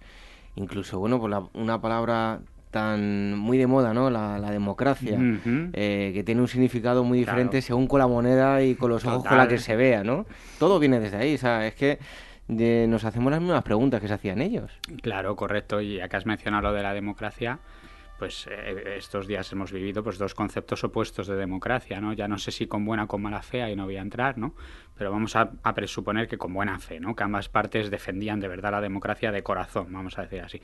Uno es el concepto que viene más de la, bueno, pues de la tradición liberal del siglo XVII en adelante, y que es una democracia representativa, donde el marco legal es muy importante, y lo otro sería algo, una especie de, como, bueno, pues de retorno a la, democracia más originaria, ¿no? A la democracia donde, eh, a la griega, ¿no? Donde no había partidos políticos, no había representación como tal, sino que cada sujeto se representaba a sí mismo y, eh, se supone que es una democracia directa, pero claro que también tiene ese componente anómico de falta de norma, ¿no? Porque continuamente se puede estar cuestionando el marco, ¿no? Y entonces... Eh, presuponiendo que todos han obrado de buena fe en su defensa de la democracia, los dos bandos opuestos han estado defendiendo dos ideas de democracia que filosóficamente tienen fundamentos muy diferentes. Uno sería pues, la Grecia clásica, yo lo veo más por ahí, y otro sería pues, pues, pues lo que es la tradición, la tradición liberal, y la, la, tradición que nos viene sobre todo pues a partir del siglo XVII, que es muy, muy distinta, es una democracia que tiene ya muy poco que ver con la democracia griega, claro que sí. Además un debate también que tenía en la antigua Grecia, eh, que debemos pensar que es el bien y el mal, lo que está bien y lo que está mal, ¿no? Claro, sí, por eso yo en el libro me esfuerzo en que eh, se distingan conceptos tal como por un lado bien y mal, por otro lado correcto e incorrecto, no siempre coinciden, por eso intento las preguntas que sean llamativas, ¿no? Y decir, ¿por qué no siempre lo que es bueno, no, por qué lo que es bueno, perdón, nos lleva a hacer lo incorrecto o algo así? No recuerdo exactamente la verdad, pero es más o menos así. Y y claro, desde, ya desde los orígenes, la cuestión sobre el bien y el mal es fundamental. La pregunta que lanza el personaje de Sócrates, pero que supuestamente la dijo el verdadero Sócrates histórico en un diálogo de Platón, sabemos todos que Platón hablaba por Sócrates, pues dice algo así como, pero lo bueno lo es porque lo quieren los dioses, o los dioses quieren lo que es bueno. Está ya dando a entender Sócrates que no puede depender lo bueno y lo malo de la mera voluntad o capricho del destino, de la ira de los dioses o de su temperamento, es decir, que lo bueno y lo malo tienen que ser objetivo. Y entonces, claro, eso es un antes y un después. Eh, luego te puede gustar más o menos. A Nietzsche, por ejemplo, este tipo de giro no le gustó nada, ¿no? Pero, bueno, hemos de suponer que sí supone un avance en el pensamiento occidental. Pensar que bueno y malo no coincide con lo que los dioses quieren o lo que los dioses no quieren, sino que, sino que hasta los dioses deben querer lo que es bueno. Y es un, claro, es una perspectiva muy, muy distinta. Citabas a Sócrates, una cita muy célebre, para la redundancia. Eh, solo sé que no sé nada. ¿Qué quiso decir con esto? Hombre, yo considero, algo comento también en el libro, que solo sé que no sé nada, lo que dio a entender la anécdota es, es, conocida, ¿no? Que bueno, que de algún modo él lo que quiso es descifrar, que quiso decir el oráculo de Delfos, ¿no? El dios Apolo a través de la a través de la pitonisa, ¿no? En el oráculo de Delfos, al decir que él era el hombre más sabio, ¿no? Entonces, pues Sócrates ahí se rompe la cabeza, ¿no? Y ya se da cuenta y dice, bueno, yo soy el más sabio porque al menos tengo la humildad de reconocer mi ignorancia. Entonces, claro, es lo que llamamos principio de ignorancia, que siempre es fundamental en la filosofía, es primero establecer, eh, delimitar el campo de lo conocido y de lo no conocido, y a partir de ahí ya poder, eh, poder empezar a pensar con el menor número de prejuicios posibles. lo que decía posible, perdón. Lo que decía Sócrates es que, eh, es que si uno, uno considera que ya lo sabe todo, que está en posesión de la verdad, es muy difícil que uno pueda empezar a investigar nada. Y esto es fundamental también luego en el siglo en el siglo XVII con Descartes. Descartes dice lo de yo pienso luego existo, que es la primera verdad o certeza que uno puede tener cuando ha dudado absolutamente de todo. ¿no? O sea, el principio de duda es fundamental en varios momentos de la historia de la filosofía, sobre todo en los momentos que son de cambio, de crisis. Cuando pasamos de la Edad Media a la época moderna, Descartes ahí obra de nuevo como Sócrates, filosóficamente poniéndolo todo en duda y reconociendo su ignorancia para poder volver a construir el conocimiento de nuevo. Bueno, ¿por qué está tan de moda la filosofía oriental? ¿Qué tiene? Yo creo que la filosofía oriental es maravillosa, absolutamente respetable, pero es cierto y en eso sí que estoy con algún autor que cito en, el libro, ¿no? porque al fin y al cabo yo voy citando a, las fuentes que considero más autorizadas. Yo evidentemente no soy especialista en todas las ramas de la filosofía, es un saber inabarcable.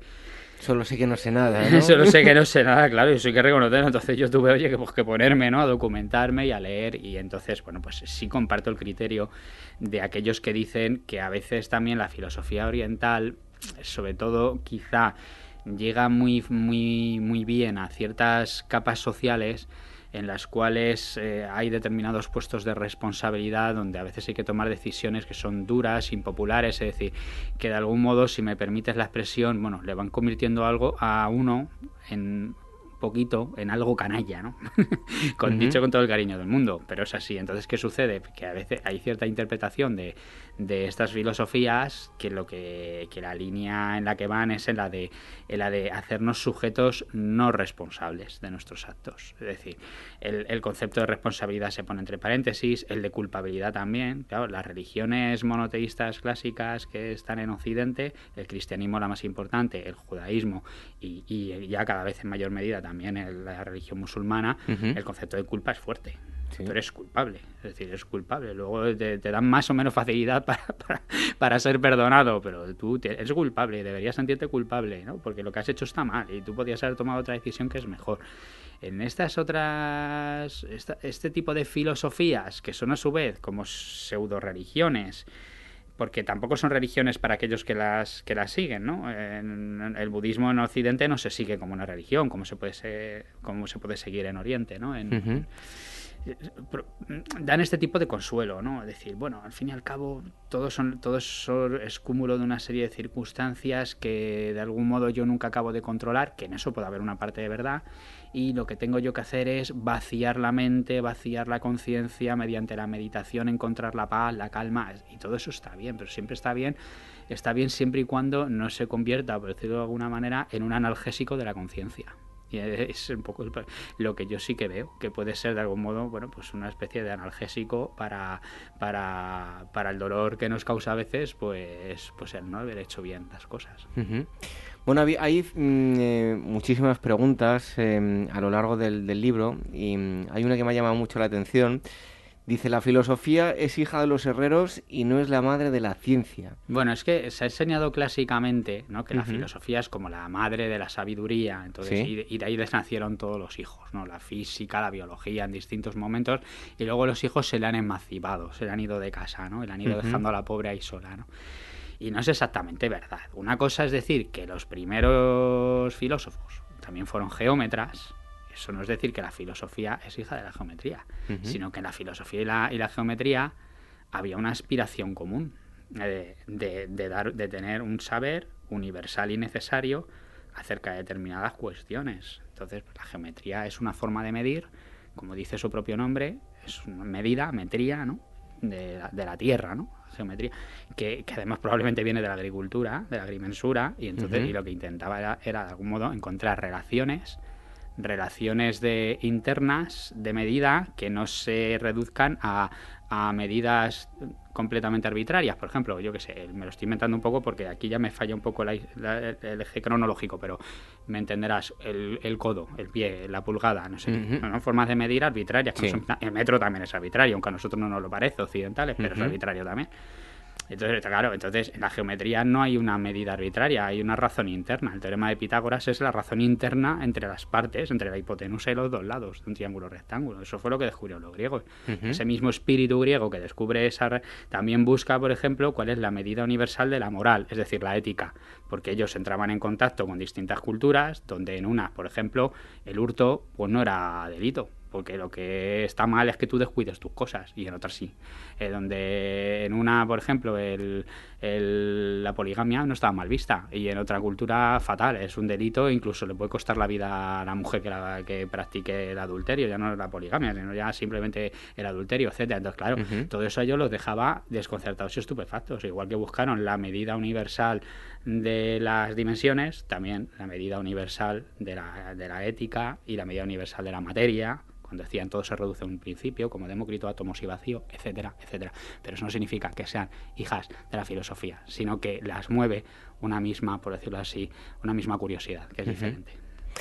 Em, en la actualidad, bueno, pues seguimos estudiando filósofos que nos ha dado la historia. Eh, comentábamos estos eh, primeros en la antigua Grecia, pero los nuevos, los contemporáneos, los del mundo actual, no son tan conocidos únicamente para un grupo reducido de personas pues como tú, que te dedicas a ello, em, un grupo que, que, está interesado por ese tema, ¿no?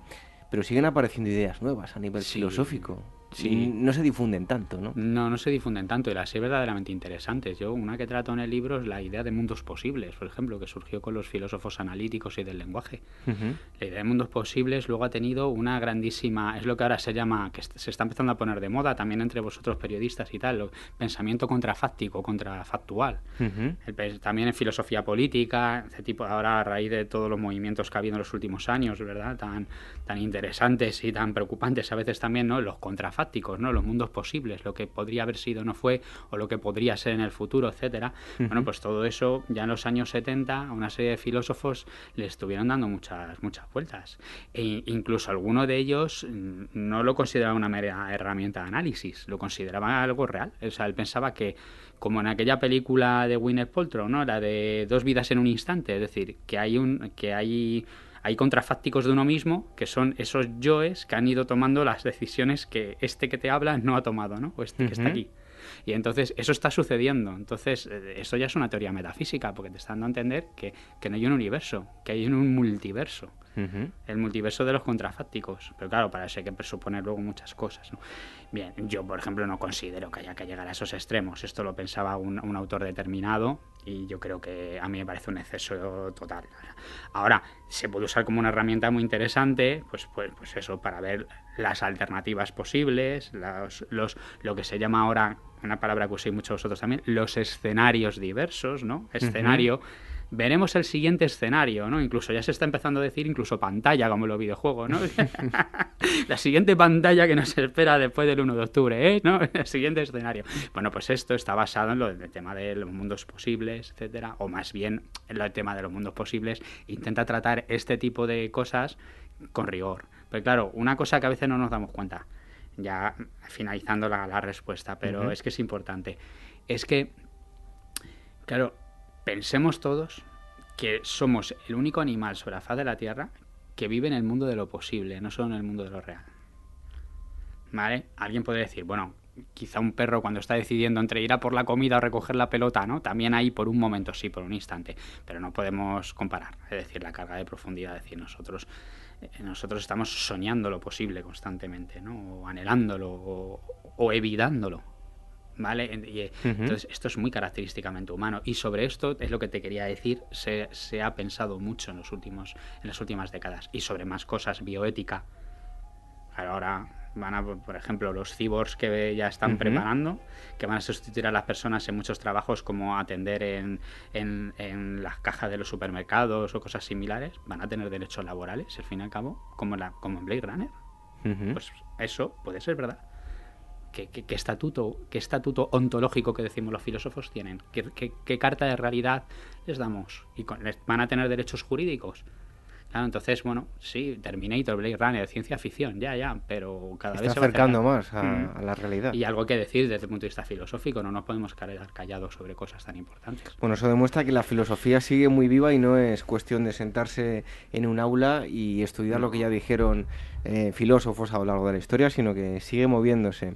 Como digo yo, es como nuestra dentadura, que no para de moverse nunca Exacto. y sigue de un lado para otro, le quitas una pieza y se te mueve toda. Te lanzo otra frase. eh, lo que ves no existe y lo que no ves, sí. Claro, pues esta es la diferencia. Claro, tenéis que entender que, claro, el libro pues tiene el formato que tiene. Hay que, hay que enganchar al lector, ¿no? En el fondo es la, es la diferencia de Galileo, Descartes y de la época moderna, ¿no? De entre cualidades primarias y secundarias. Eh, tú y yo ahora mismo mm, daríamos carta de realidad a todo lo que estamos viendo, esta mesa con sus colores, el micrófono que tenemos delante, pero mm, la mayor parte de lo que más nos está llamando la atención de lo que tenemos delante visualmente realmente es el resultado de bueno pues de propiedades físicas y su interacción con nuestro sistema nervioso. Es decir el rojo como nos me enseñaba a mí mi profesor de filosofía no es decir él decía siempre y con toda la razón el verde existe en mi percepción bueno en este caso el rojo del micrófono ¿Sí? pero no allende, no más allá de la percepción. Es decir, no es que no exista, existe, pero existe porque existe la relación entre mi sistema nervioso y el mundo ahí fuera. Entonces, algo, lo, lo más real para mí, que es este micrófono que tengo delante, sin embargo, hay una parte de él que solo existe en la medida en que mi sistema nervioso lo representa para mí, vamos a decirlo así. ¿Vale? Mientras que aquello que es- se supone que sí que existiría del micrófono, aunque yo no existiera y yo no lo mirase, los átomos de los que está hecho, ¿ya? y las propiedades que hacen que eso al impactar en mi sistema nervioso represente el color rojo, eso yo no lo puedo ver. Entonces, claro, lo verdaderamente real. Eso lo vio Demócrito ya también. Lo verdaderamente real, los átomos, vamos a poner en este caso, ¿no? O la materia, o la estructura de la materia, llamémoslo como quieras. ¿Sí? No se ve. Y existe. Y sin embargo, lo que me parece que existe, como vamos, como, como yo mismo, el color rojo existe solo en mi visión. Eh, si no hubiera ojos, existirían los átomos, pero nunca hubieran existido los colores. Y eso, por ejemplo, a los alumnos es una cosa que al principio les cuesta mucho, claro, porque tú como ves el color pegado al objeto, ¿no? A la cosa, lo consideras una propiedad del objeto. Y no es una propiedad del objeto, es una propiedad del sujeto que contempla ese objeto. Y esto es una distinción filosófica fundamental. Y si no, pongamos en, en lugar de un ciego, ¿no? Claro, exacto, claro. O sea, ellos, por ej- es muy interesante desde el punto de vista filosófico hablar con las personas que tienen, que tienen este, capacidades sensoriales muy desarrolladas porque tienen otras poco desarrolladas o inexistentes, como el caso de la ceguera total de nacimiento. Porque efectivamente, ellos pues, no sueñan con colores, no pueden, claro, no los han conocido nunca. Pero un ciego puede ser físico, especialista en óptica Ujú. Perfectamente, ¿y por qué no? Si al fin y al cabo lo único que tiene que saber son las que no poco, ¿eh? Las longitudes de onda, sus propiedades, como no las bueno, pues las cosas que estudia también un óptico, ¿no? Un óptico desde el punto de vista físico, no me Sí. refiero solo al óptico que también que hace gafas, ¿no? Pero eso ya entiendo que bueno, sería más más arriesgado, ¿no? Pero pero un óptico físico, ¿no? Pues la, bueno, pues la refracción, perdón, de la luz o ese tipo de, bueno, estas cosas se las puede entender perfectamente porque la refracción de la luz no es nada más que un ángulo, ¿no? Al fin y al cabo, ¿con qué ángulo? La diferencia entre translúcido, opaco y, y transparente también la podría entender. Claro. Bueno, pues aquí estamos filosofando un poquito, eh, sobre todo eh, nuestro invitado que es Vicente Caballero de la Torre, es autor de La filosofía en 100 preguntas, un libro editado por eh, Nautilus. Em, te planteas una pregunta aquí en el, Sí. en, en el libro y es, ¿debemos tomarnos en serio el espiritismo? Sí, y hombre, pues yo creo que el, el espiritismo no hay que tomarlo en serio. Lo que hay que tomar en serio es el espiritualismo, que es, o la espiritualidad casi mejor. Espiritualidad eh, yo creo que hace referencia pues eso a una buena disposición no con respecto a las cuestiones espirituales que nos importe no la trascendencia el, el- el- el considerar no que, que hay que, de- que detrás de todo por decirlo así lo- los avatares y esfuerzos humanos eh, hay algo que alienta a todo a la humanidad o que alienta a las personas no y que no es solo de orden material y tal. Entonces uno puede estar de acuerdo o no pero me parece perfectamente respetable y, y aparte bueno la palabra espíritu tiene acepciones muy nobles en la religión no por un lado incluso también bueno pues en la filosofía el espíritu del pueblo decía Hegel no o ahí hay, por decirlo de alguna manera, un concepto de espíritu que, que yo creo que no se puede renunciar a él, incluso aunque sea para criticarlo, ¿no? Incluso aunque un materialista radical critique que no existe ninguna forma de espíritu, pero, pero por lo menos lo debe de atender con respeto, ¿no? Y teniendo cuidado. Eso es con respecto a la espiritualidad. Espiritualismo es la condición, eh, por decirlo así, de aquel filósofo que aparte considera que lo espiritual existe. ¿vale? Entonces, un filósofo es espiritualista o materialista, se suele decir. Luego hay matices intermedios infinitos, ¿vale? Pero por ponerlo así a, la brocha gorda, para que nos entendamos, espiritualismo sería pues una posición filosófica, ¿vale? Y entonces hemos distinguido espiritualidad, hemos distinguido espiritualismo y ahora ya vamos con el espiritismo. Y es que el problema es que las nuevas generaciones muchas veces pues empiezan a embarullarlo y a, mezclarlo todo pues, por falta de educación religiosa, porque vivimos en unos tiempos diferentes, que yo no digo que sea peor, ¿eh? ni nada por el estilo, es distinto. Es decir, entonces, bueno, pues oye, pues los chicos ya no tienen ciertos conocimientos a veces que antes se tenían, ¿no? Bueno, pues por lo que sea, da igual. Entonces, claro, es un problema, porque eh, el espiritismo es, es considerar que lo que no es material ni corporal, se comporta con propiedades propias propias de la materia corporal. Es decir, cogemos los cuatro principios de la física de Newton, ¿no? Y de repente resulta que así, al azar o aleatoriamente, ciertos objetos físicos tienen esas propiedades, pero además por eso, por ellos mismos, ¿no? De moverse, ¿no? De, de, o, poner en suspenso esas propiedades. O sea, una cosa o la otra. Es decir, una cosa se mueve, una cosa se mueve sola y luego no se cae, que flota, que aparece. Entonces, este tipo de cosas, sinceramente, me parecen contradictorias, absurdas y que hacen un, un poco favor, un flaco favor a, a, las personas que tienen una espiritualidad verdadera ¿no? y auténtica. ¿no? Es decir, me parece que, que, dan una muy mala imagen de lo que es la espiritualidad, que sin embargo es una parte importante del pensamiento occidental, ¿no?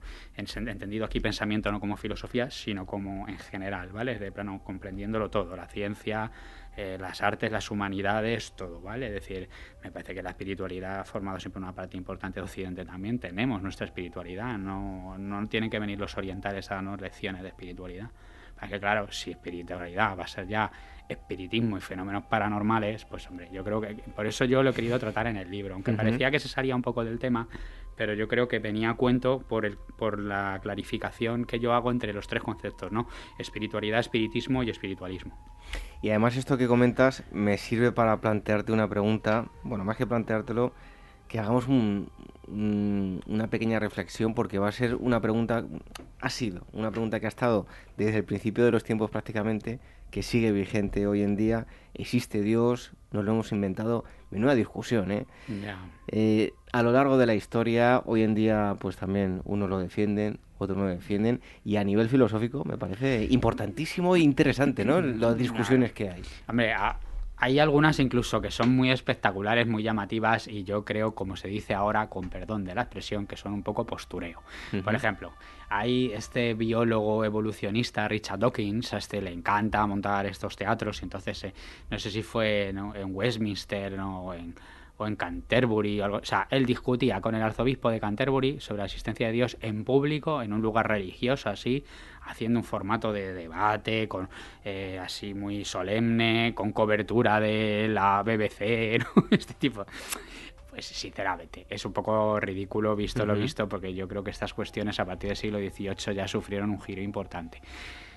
Para mí, ¿eh? y aquí sí que tengo que decir para mí, y me puedo equivocar, ¿vale? Para mí la cosa está sencillamente en tablas, es decir, yo creo que esto sí que un poco Kant dio en el clavo del asunto es decir, con respecto a la cuestión de la existencia de, Dios o la inexistencia de Dios, sería prudente, por decirlo así, guardar un cierto silencio y hablar más bien, que quizás de lo que han hablado muchos filósofos a partir del siglo XIX, de qué papel tiene, eso sí, lo religioso o incluso la propia idea de Dios en nuestras vidas, ¿no? Bueno, que decía Nietzsche, ¿no? Nietzsche decía aquello de Dios ha muerto, ¿no? Claro, es una frase muy citada, pero a veces mal interpretada, ¿no? pues esto es interesante, es decir, ¿qué quiere decir? ¿no? Que como un padre que ya no está, ¿no? Pero que todavía tiene ahí su recuerdo, ¿no? Y todavía impone en el recuerdo el padre, ¿no? Pero del que tú ya vas viendo que puedes ir, por decirlo así, eh, despreocupándote, ¿no? Es decir, ya no da miedo, ¿no? O sea, Dios a los occidentales ya no le da miedo, ya nadie actúa por temor de Dios o piensa que Dios le vaya a castigar o algo por el estilo. Es decir, la tanto el creyente como el ateo, por decirlo así, tienen a tienen, por decirlo así, eh, a un Dios en común, el ateo porque lo niega y el creyente porque lo afirma, pero débil, por decirlo así, en su capacidad de influir en sus conductas, que además esto Nietzsche lo veía como una cosa que no tenía por qué tener consecuencias positivas. Dijo que a principios del siglo XX habría un derramamiento de sangre porque Occidente estaba perdiendo uno de sus fundamentos. Entonces, yendo ya al grano del asunto, esto me parece mucho más interesante, o sea, el análisis de qué papel tiene lo religioso para nosotros ahora, por ejemplo, con el integrismo islámico, con el Estado Islámico, ISIS y tal, todo esto es mucho más interesante que la cuestión misma de si Dios existe o Dios no existe. Porque además es que probablemente las personas que consideran que Dios existe con fuerza, es que no hay argumento en contra que les vaya a hacer. Y probablemente, y el ateo convencido es también muy difícil que nadie le... Sí, los dos tienen argumentos, vamos. Tienen sus argumentos y una fuerte convicción, ¿no? Ya muy arraigada y solamente una experiencia a lo mejor fuerte, decisiva de la vida, les puede hacer cambiar traumáticamente de opinión. Pero ponernos aquí a hacer un debate, no nos vamos a convencer, sinceramente. Es que además, al ser algo que queda al margen de toda experiencia posible, pues es que no sé hasta qué punto está, es un perder el tiempo, ¿no? Que es un poco lo que viene a decir Kant, ¿no? el que tiene la fe la tiene y ya está, y la fe le debe bastar, y se acabó. Luego hay una pregunta que a mí eh, me encanta. Em, y me interesa mucho, ¿no? Y la planteas en el, en el libro también, el sentido de la vida. Ya. Eh, bueno, qué bonito y muchas veces pues la gente se siente perdida, eh, otros encuentran eh, pues su camino, ¿no? Pero desde tiempos remotos también nos hemos preguntado por el sentido de la vida. Claro, es que la, la cuestión del sentido de la vida es complicada porque tendríamos, por decirlo así, que no ser humanos ¿no? y estar en otro plano superior a nosotros mismos para poder determinar cuál es realmente el sentido de la vida humana, me explico. Es decir, nosotros quizá podemos decir algo sobre el sentido de la vida de, muchos animales, ¿no? Tanto aquellos que nos comemos como aquellos que dejamos mm, crecer en libertad, ¿no? O, vivir de otra manera, ¿no? Sin que, sin que sean animales para sacrificio. Pero en un caso o en otro, a lo mejor pues podemos entender, bueno, pues que, pues que están metidos dentro de un ciclo, que, su vida consiste en tales pautas, comportamientos. Es, que en el caso del ser humano, claro, la cuestión es que a, raíz ya de las crisis fuertes con la ciencia moderna y tal del siglo XVII y luego sobre todo con el XIX, que fue el siglo de la biología, ¿no? pues estamos mm, un poco descolocados, la verdad. Es decir, bueno, pues cuál es nuestro papel aquí en el mundo, ¿no? y volvemos un poco al tema anterior, claro. Eh, el que tiene fe, de algún modo, ¿vale? Puede comprender que, bueno, pues que el sentido de la vida es ir a Dios y hacer todo lo posible porque Dios te acoja. Pero aún así también quedan algunas preguntas sin resolver, ¿eh? Cuidado, porque, bueno, al fin y al cabo, ¿y luego qué? ¿Quiénes vamos a estar ahí? ¿Y de qué modo? ¿En qué consiste la vida eterna, no? Y la religión siempre te dice, cuando te toque lo sabrás, ¿no? Es decir, no debes preocuparte, ya. Pero como filósofos no nos podemos conformar con algo así.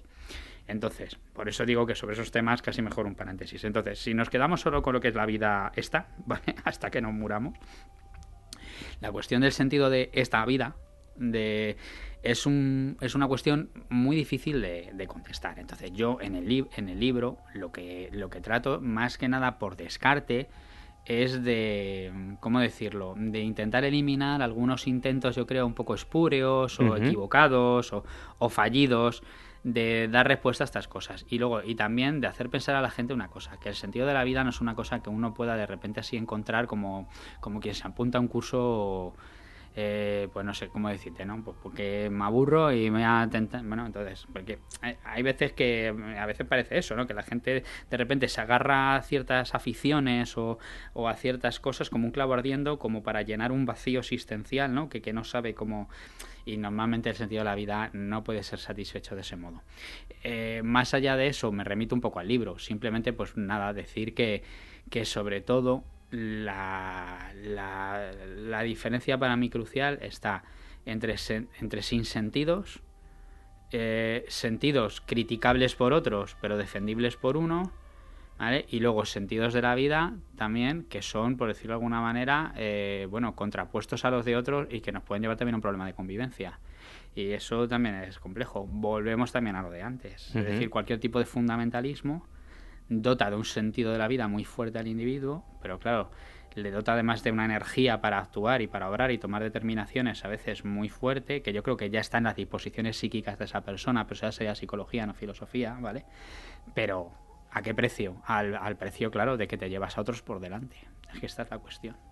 Es decir, entonces, bueno, la cuestión del sentido de la vida es la más compleja probablemente que hay desde el punto de vista de los que llamamos antropología filosófica en filosofía, que es esa parte que dedicamos más específicamente al ser humano, sus inquietudes, su estructura moral, no todavía lo que es la ética propiamente dicha, pero de cómo es las hechuras que tiene el ser humano ¿no? para comportarse luego de una manera o de otra, etcétera. Bueno, tenía aquí muchas preguntas eh, y no hemos podido hacer ni, ni la mitad de los temas que quería tocar, pero bueno, ya he dicho que nos poníamos aquí a, sobre todo nos invitado más que yo a filosofar y, bueno, ha sido una, una charla muy, muy amena. Eh, yo les diría a la gente que son necesarios este tipo de libros porque la filosofía está en presente en, nuestro día a día y, no podemos renunciar a, ella y mucho menos despreciarla. Y me doy cuenta siempre que hablo con alguien Em, que se dedica a la filosofía y sobre todo yo también tuve en la universidad a una profesora buenísima que me hizo em, comprender cosas que otros profesores nunca me hicieron comprender y siempre me doy cuenta que los filósofos sabéis mucho más que el resto de mortales, ¿eh? Porque el resto de mortales nos aprendemos muchas veces muchas cosas, pero vosotros os las aprendéis, pero razonáis. Así que eso tiene mucho más valor. Muchas gracias. Muchísimas gracias por haber estado aquí con, nosotros, Vicente. y, eh, y te esperamos aquí dentro de un tiempo. Cuando queráis, un abrazo. Un fuerte abrazo.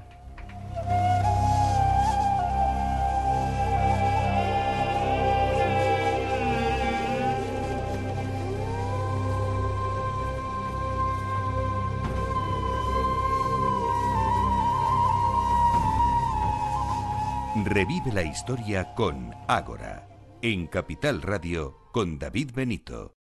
Este mes Despertaferro Historia Moderna reconstruye momento a momento la histórica batalla de Pavía durante las guerras de Italia, una victoria de los ejércitos del emperador Carlos V contra Francia que dio comienzo a la hegemonía de los tercios españoles en los campos de batalla de Europa, a la venta en librerías, kioscos, tiendas especializadas y despertaferro-ediciones.com.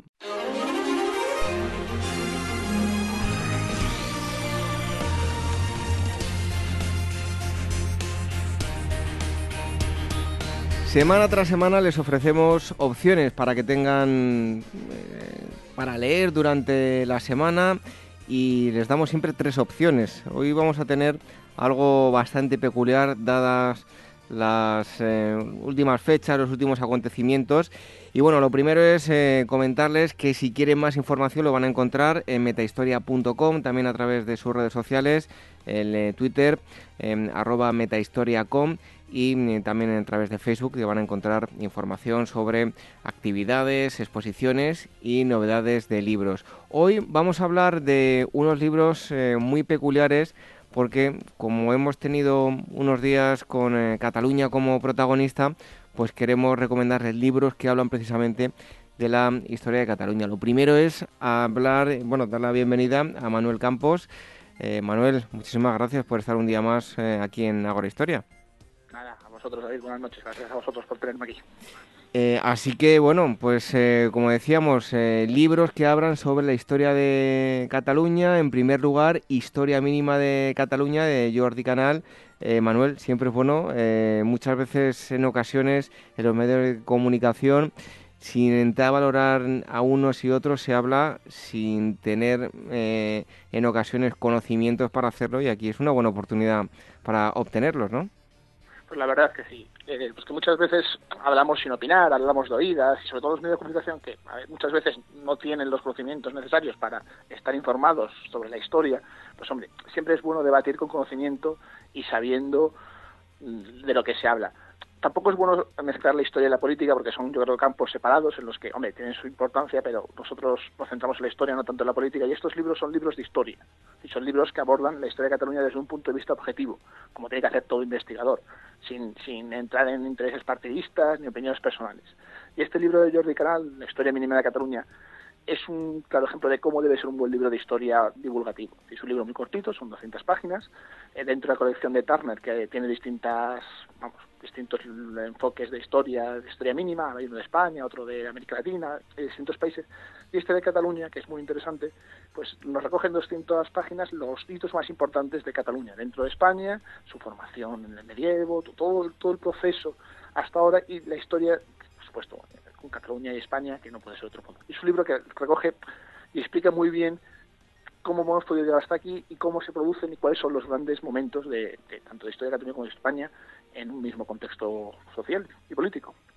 Otro libro es La rebelión de los catalanes, un estudio sobre la decadencia de España en 1598-1640. Este libro es de John Eliot, que es uno de los grandes hispanistas de, España, digamos, eh, uno de los grandes hispanistas sobre la historia de España moderna, que junto con la biografía de Conde Duque de Olivares se consideran los dos mejores libros de historia moderna de este, de este gran historiador. Y nos explica un poco el, una de las primeras revueltas catalanas en 1640, cuando básicamente con el Conde Duque todas las todos los reinos de Cataluña, de, España, de la monarquía hispánica, tanto Portugal, Cataluña, los Países Bajos se levantan y los catalanes en 1640 también se levantan y aquí se explican los motivos y su encuadre dentro de la historia general de la monarquía hispánica. Es un libro la verdad muy interesante, muy se, tiene unos años ya, pero se hace con una nueva edición y la verdad es que explica muy bien cómo se produjo esto de, eh, la revuelta, la rebelión catalana en 1640. También tenemos eh, otro, Cataluña y el absolutismo eh, borbónico, historia y política de Roberto Fernández Díaz. Sí, este libro recibió además el Premio Nacional de Historia en el 2016. Es un libro muy interesante, explica más o menos ahora mismo la grande reivindicación de Cataluña, más que en 1640, es sobre el levantamiento en 1714, que es básicamente donde se reclama ahora mismo toda la política y se, se vuelve para atrás. Pues este libro explica muy bien el contexto en que se produce eh, los decretos de nueva planta, la llegada del cambio de dinastía que va a acabar con muchos de los fueros y los privilegios que tenía Cataluña, la Corona de Aragón y otros y también Valencia. Y pues este libro, que es una obra colectiva en el que intervienen distintos especialistas, explica muy bien este momento. Y un cuarto libro, hoy no tres sino cuatro, La rebelión militar de la Generalidad de Cataluña contra la República de Alejandro Nieto. Este libro verdad es tristemente, está muy, tristemente actual en, 1964 se produce una declaración de, independencia de la, de, mitad, a cabo por Companis, durante la Segunda República. La Segunda República responde, manda al ejército y suspende la autonomía, acaban todos los miembros del gobierno en en la prisión. Y es un libro que explica muy bien los sucesos que tuvieron lugar en 1964 y las consecuencias que tiene. Y, bueno, es un poco, mm, no queremos no volver a repetir, pero bueno, saber muy bien, conocer muy bien los, las, los problemas que tienen este tipo de, actos y actuaciones. Bueno, y de los libros pasamos a las actividades culturales, que por cierto hay que mandarle un fuerte abrazo, un beso enorme a Blanca Estables, que muy pronto estará aquí con nosotros. Si alguien se pensaba lo contrario, que ya borre esa idea de su cabeza, que se nos ha casado Blanca, ¿eh? Se ha casado, se ha casado el sábado pasado y ya está felizmente eh, comprometida, casada, y ahora está por ahí recorriendo el mundo disfrutando de, del matrimonio. Ah, eso sí, la tendremos aquí eh, trayéndonos eh, las eh, actividades, las exposiciones, pero será dentro de, unas semanas. De momento que disfrute de, su reciente matrimonio y le mandamos un, un, fuerte abrazo. Así que nos lo acerca Manuel también. Hay un ciclo de conferencias, el gran teatro del mundo, la eclosión del teatro moderno en Europa. Pues el 11 de octubre comienza, eh, son distintas conferencias que tienen lugar en el Instituto Humanitas de Barcelona, dirigidas por Gonzalo Pontón y Andreu Jaume, y, eh, y finalizan en diciembre de este mismo año. a lo largo de las conferencias se va a abordar sobre todo el cambio de siglo entre el XVI y el XVII, es decir, las importantes connotaciones sociales y políticas que se produjeron en ese momento, y se hace desde un punto de vista literario especialmente centrado en el teatro. Y en las grandes figuras que aparecen en ese momento, que son grandes figuras universales, de las que se hablarán por las distintas conferencias de Shakespeare, Molière, los españoles Calderón de la Banca, de Lope de Vega. La verdad es que es muy interesante porque es una mezcla entre la política, lo social y la literatura que puede ser muy, muy interesante. Otra mm, conferencia, grandes obras del Museo del Prado. Eh, más que conferencias son visitas, es que es, una cosa muy interesante que hemos visto que la verdad es que organiza el Museo del Prado y son eh, pases a puerta cerrada del museo en la que distintos grupos van eh, de la mano de un especialista en en esta materia, les van explicando pues distintos cuadros, eh, esculturas que hay en, obras que hay en el Museo del Prado y contextualizan su origen, su importancia. Entonces son pequeños grupos que a puerta cerrada del museo, de una forma distinta, mucho más tranquila, mucho más amena para conocer y explorar el Museo del Prado, que es inmenso y maravilloso. Pues estas pequeñas eh, guías tienen lugar desde el 19 de octubre hasta el 14 de diciembre. Hay que apuntarse, mm, si alguien está interesado, le recomendamos que se apunte ya porque la verdad es que las plazas se van a acabar seguramente. Son dos, hay dos tipos de grupo A, grupo B y muchas opciones, pero si alguien está interesado, que se apunte ya. Y la verdad es que eso es una forma de profundizar el, el museo del conocer el museo del Prado no solo de visitándolo sino también explorándolo y conociendo pues la importancia de sus obras y por último una exposición Zuloaga en el París de la Belle Époque 1889-1914 pues esa exposición que tiene lugar también en Madrid en la sala en la sala Fundación Mafre eh, explora un pintor muy poco conocido que tuvo una gran importancia a finales de a finales del siglo XIX principios del XX y es un pintor eh, vasco que se llama Ignacio Zuloaga que vivió en París gran parte de su tiempo y esto tuvo mucha relación con la Belle Époque de París y el simbolismo y la, cultura de esa época de París. Bueno, la obra reúne distintas obras del autor que estaban desperdigadas por distintos museos y también lo contextualiza con otras obras de pintores también franceses que también convivieron con él. La verdad es que es muy, muy interesante y, vamos, pueden visitarla. Empezó hace unos pocos días y pueden visitarla hasta el 7 de enero. Pues ahí estaban las eh, actividades culturales, una exposición y las novedades editoriales hoy en torno a la historia de, Cataluña, que hemos querido hacerlo dado los últimos acontecimientos. Em, si queréis más información lo vais a encontrar en la página web de Metahistoria, metahistoria.com, en sus redes sociales, en Twitter arroba metahistoria.com y también en su página de Facebook. Manuel Campos, un fuerte abrazo y hasta la próxima semana. David, un abrazo, hasta la próxima semana.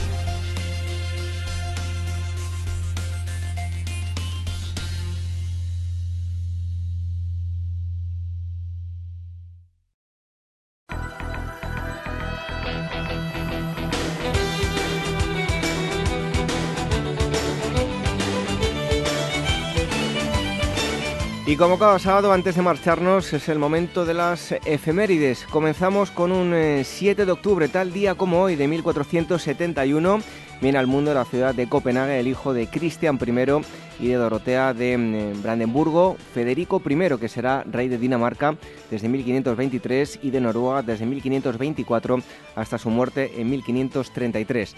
Y también un 7 de octubre, pero de 1952 en Estados Unidos, los inventores Joseph eh, Woodland, Jordan Johansson y Bernard Sirvel patentan el código de barras, invento que permite reconocer rápidamente un artículo en cualquier eh, punto de la cadena logística, pudiendo así inventariarse o consultar sus características. El sistema, sin embargo, no será comercialmente utilizado hasta 1966.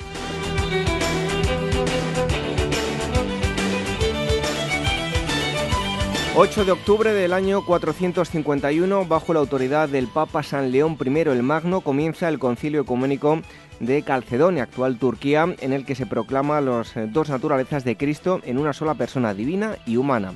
Y también un 8 de octubre, pero del año 1871, la ciudad de Pestigo, en Wisconsin, Estados Unidos, se ve reducida a cenizas a consecuencia de un gravísimo incendio que causa la muerte de 1.150 personas, aproximadamente la mitad de la población. El fuego no pudo ser controlado y arrasó cerca de 500.000 hectáreas de bosque en su desbocado avance durante varios días. Otros 16 pueblos también eh, resultaron pasto de las pavorosas llamas.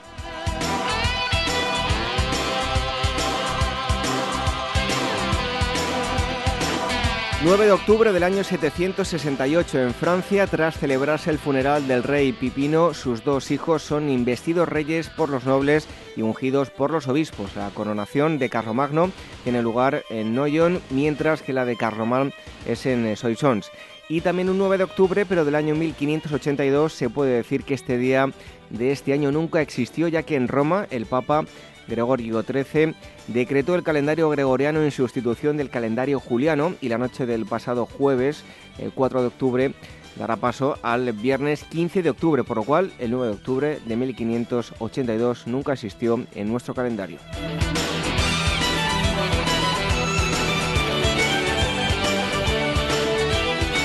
10 de octubre del año 19 en Dafne, actual Siria, muere el general romano Cayo Julio César Germánico. Antes de morir, acusa a Pisón de haberlo envenenado. Su pérdida sobrecoge a Roma. Y en el año 1843, en España, la reina Isabel II coloca la primera piedra del Congreso de los Diputados sobre el mismo sitio que ocupa el antiguo. El proyecto del arquitecto Narciso Pascual y Colomer quedará terminado en 1850, celebrándose el 3 de noviembre su solemne apertura.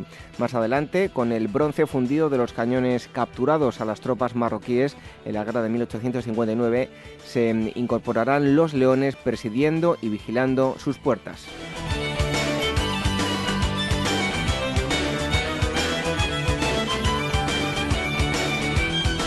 11 de octubre del año 1986 muere en París, Francia, Georges eh, Dumézil, historiador y antropólogo francés conocido por sus importantes investigaciones dentro del campo de la mitología indoeuropea, centrando su interés en la mitología comparada, eh, que en su hipótesis más original halló un sustrato mitológico común en los pueblos indoeuropeos y en 1698, ante la falta de descendencia del enfermizo rey Carlos II de España y la larga decadencia de la monarquía española desde Felipe IV, se produce el reparto de las codiciadas posesiones españolas entre Inglaterra, Francia y Holanda mediante el Tratado de la Haya. Carlos II se opone a este acuerdo ya que significa la división del Imperio español.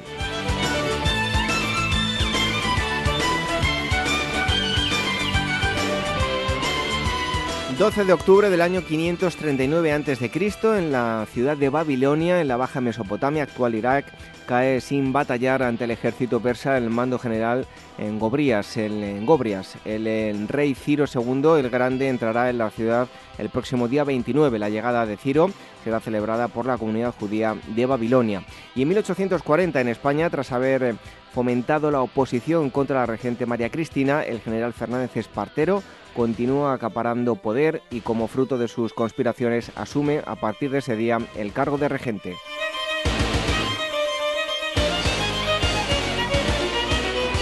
Y terminamos con el 13 de octubre del año 1925. Nace en Gratham, Reino Unido, la política conservadora británica Margaret Thatcher, que será la primera mujer europea en ser primer ministro y la única del siglo XX en lograr tres mandatos consecutivos, desde 1979 hasta 1990, con su ultraliberalismo económico.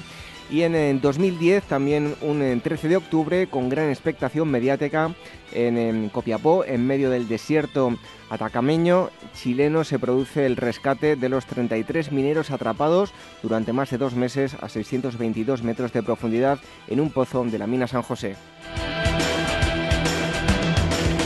Terminamos las efemérides históricas, eh, acontecimientos eh, acaecidos entre el 7 de octubre y por último el 13 eh, de octubre, a lo largo de la historia. En un momento la despedida.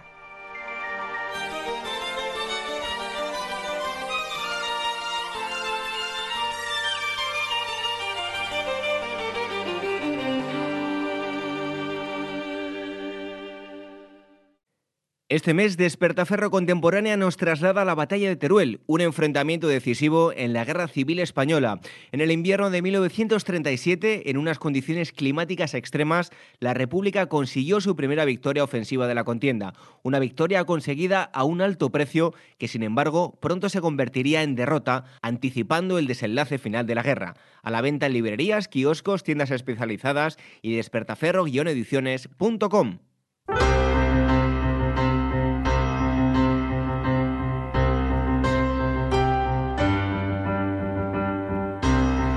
Esto es lo que ha dado de sí esta Asamblea 208 de Ágora Historia. En la primera parte hemos invitado, intentado explicarles en qué consistió la Guerra Civil Rusa, un tema muy complejo que hemos abordado con eh, Jesús Jiménez de Despertaferro Ediciones. En segundo lugar, nos hemos marchado hasta época moderna. Hemos conocido con eh, Alex eh, Claramunt cómo se produjo la batalla de Pavía, los prolegómenos, el desarrollo y las consecuencias. Y en, el último bloque hemos filosofado un poco, hemos reflexionado junto a Vicente Caballero de la Torre, doctor en filosofía, sobre preguntas que el hombre se ha hecho desde que tiene uso de razón. Se trata de preguntas que siguen vigentes en la actualidad.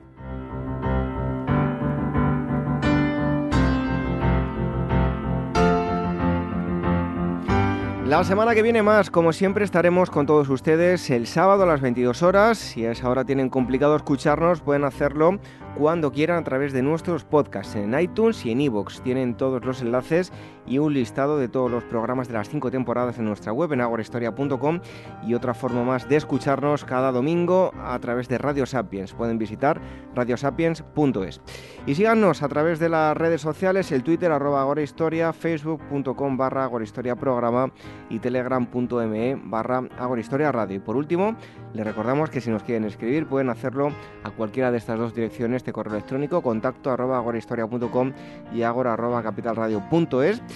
Y hoy, puesto que les hemos hablado de filosofía, nos marchamos con una frase de Ortega y Gasset. Dice así, sorprenderse, extrañarse es comenzar a entender. Buenas noches, hasta el próximo sábado, sean felices.